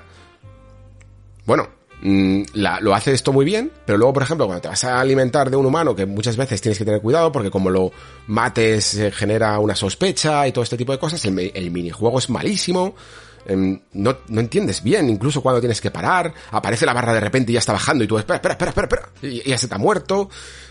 Es, es, un, es caótico y está poco trabajado, poco refinado. Y todo este refinamiento lo notas en absolutamente todo. No sabes muy bien qué estás, qué estás haciendo o por qué lo estás haciendo. El, el tutorial intenta no ser pesado y a la vez es a veces demasiado eh, poco claro y por lo tanto terminas aprendiendo a base de ensayo y error. Ensayo y error todo el rato. Mucho fracaso, mucha misión no cumplida, muchas cosas que se quedan por ahí y que luego el juego te señala y te dice, esto no lo has hecho, esto te ha salido mal, esto no sé qué, y es como, claro, ya, pero es que las voy viendo venir. Es que no, es que no termino de, de, entender tu sistema. Y cuando por fin lo entiendes, cuando por fin ya lo estás disfrutando, el juego se va acabando y tienes la sensación de que la segunda partida habría sido la buena. Si tienes tantas ganas de hacerlo, pues probablemente lo disfrutes muchísimo. Pero la primera sensación que te deja el juego, de la primera partida, es que no has conseguido controlarlo. Te ha costado un montón dominar sus, sus mecánicas por torpezas. Y es una verdadera lástima. Es una verdadera lástima porque podría haber salido un buen juego. Lo que pasa es que incluso aunque te adecues un poco a esto, si te vayas entrenando y, vayas entendiendo eh, cómo funciona, joder, es que mirad que que, hay, el, que el juego de verdad que está estudiado, que está documentado, que entiende perfectamente el mundo de Vampiro la Mascarada y hay veces que te ponen situaciones que perfectamente si te dijeran no son vampiros, son sencillamente detectives haciendo trabajo de detective, te valdría. Te, eh, como si fuera un skin. Simplemente lo habrías cambiado y en vez de ser vampiros hubieran sido detectives. Y ya está. Y, entonces, ¿por qué? Porque están haciendo cosas muy mundanas, mmm, con poca trama dedicada del todo hacia donde debería de ir, hacia, hacia conocer más este mundo y tal, arrastrando muchas escenas aburridas o innecesarias, ¿no? Mucho diálogo también redundante y mucha cinemática que entorpece eh, los sistemas, ¿no? Y aquí es donde incluso podemos centrarnos en, en, en cómo muchos juegos intentan huir de, de esa coletilla de ser, o peli, como dicen, no pelijuegos, o simplemente les, considero videojuegos narrativos. Los videojuegos narrativos yo no tengo ningún problema con ellos, eh, pero tienen que tener ritmo, porque el no tocar mucho un mando es peligroso. No tocar mucho un mando tienes que, tienes que ser muy bueno para, para poder hacer eso. Si no, lo mejor es que, que crees mecánicas, evidentemente, porque estamos en un videojuego y quieres interactividad.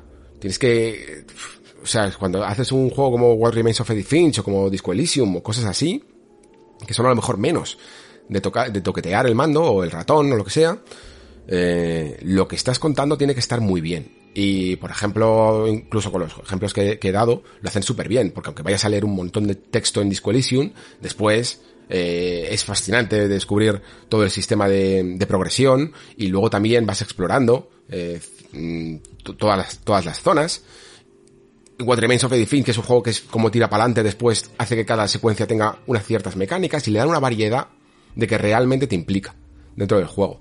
Cuando haces demasiado plano contra plano, esto no sé si lo dije en el Patreon o lo dije aquí en el programa, que estas mecánicas de Mass Effect, de, de mucha conversación y de tal, estaban muy bien en su momento, pero a día de hoy hay, hay que tener cuidado, porque ya no valen tanto, y porque es muy fácil hacer un plano contra plano, mmm, y no dar nada de interactividad al jugador, estas cosas hay que, hay que medirlas mucho mejor.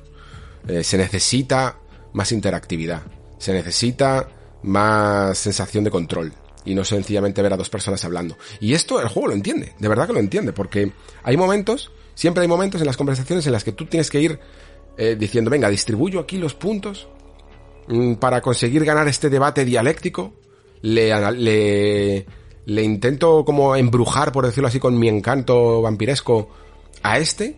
Y, y sobre todo, que la gran idea de este juego es que, bueno, mmm, no puedes hacerlo todo bien. No puedes, no tienes los puntos para todo. Entonces necesitas encontrar el equilibrio de no derrochar demasiado tus puntos en algunas cosas que no merecen la pena y poder conseguir otras que, que necesitarás más adelante, ¿no? Pero claro, los sistemas son tan extraños, tan herméticos, tan indescifrables a veces y tan poco mm, refinados en otras que lo entorpecen demasiado. Y, sin, y, y aún así veo en él como un camino muy alternativo y muy interesante que hace que no necesites hacer un juego de vampiros mmm, con ametralladoras. Que tus magias no sean hacer llover sangre o fuego con, con magia de sangre, enfocadas a matar enemigos y, y, crear un juego de rol tradicional. No, lo que están haciendo es hacer una partida de rol, que oye, que, que en Vampiro se pelea, en Vampiro la Mascarada, pero están haciendo la parte de rol puramente psicológica y puramente de personaje. Y eso mola un montón. Es que mola un montón. Por eso este juego podía haber sido el mejor exponente, pero lamentablemente lo que siempre ocurre. Que, que hay una escisión. Creo que hay juegos y, estudios que tienen ideas increíbles, que tienen de verdad muy bueno, muy buen tino y muy buenas maneras de solucionar con mecánicas y no con mecánicas de acción ciertos aspectos del videojuego para hacerlo más plural y más interesante y no pueden porque no tienen un duro. Porque, porque se hacen, porque estos juegos se hacen con cuatro perras y encima los tienes que hacer medio espectaculares y, y, son, son mínimamente en un trailer parece que luce bien, pero luego no luce bien porque, porque claro, luego haces unos modelos relativamente realistas, pero después no tienes capacidad para hacer animaciones faciales, eh, para todas las conversaciones que tienes y te queda como cutrecillo. Te queda así, como cutre. Y, la, y esas mecánicas tan fabulosas que sobre papel están muy bien diseñadas, no las puedes pulir porque no te da tiempo, no te da tiempo a hacer todas las iterancias y no te da tiempo a, pulir y a equilibrar bien y a explicarle bien al jugador cómo hacerlo. Porque, porque no puedes. No puedes hacer todo a la vez. Esto también es, y es que es el, para mí es casi el mismo caso que ocurría con The Council. Lo que pasa es que The Council arrancaba mejor, la verdad. Pero, pero es casi lo mismo. Es, como una buena idea, por no tener presupuesto tiempo, lo que sea, se va, se va diluyendo se va aguando. Y al final esta sangre no sabe igual.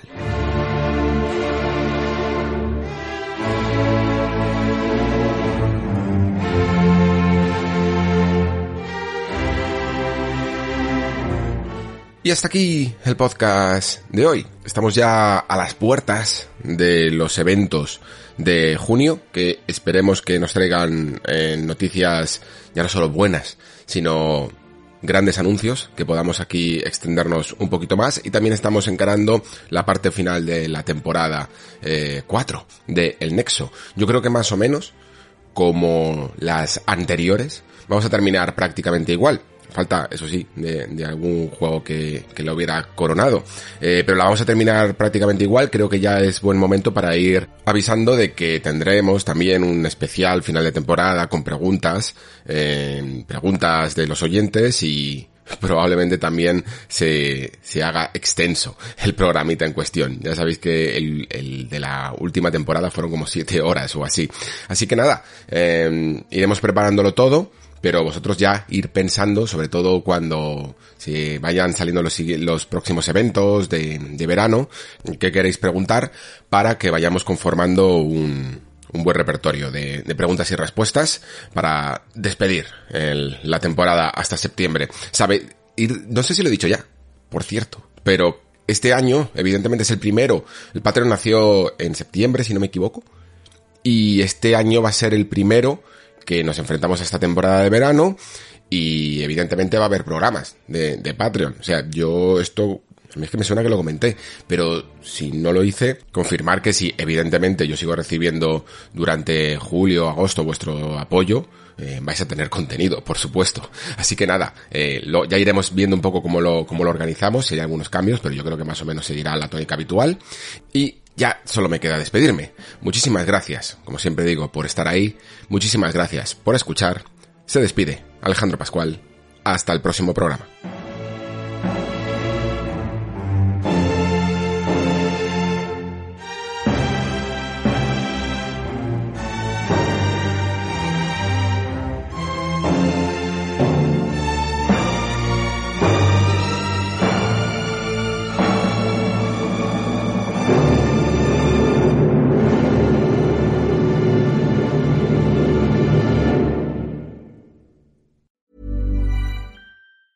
Hi, I'm Daniel, founder of Pretty Litter. Did you know cats tend to hide symptoms of sickness and pain? I learned this the hard way after losing my cat, Gingy. So I created Pretty Litter, a health monitoring litter that helps detect early signs of illness by changing colors, saving you money and potentially your cat's life. Pretty Litter is veterinarian developed, and it's the easiest way to keep tabs on your fur baby's health right at home. Go to prettylitter.com and use code ACAST for 20% off your first order and a free cat toy. Terms and conditions apply. See site for details.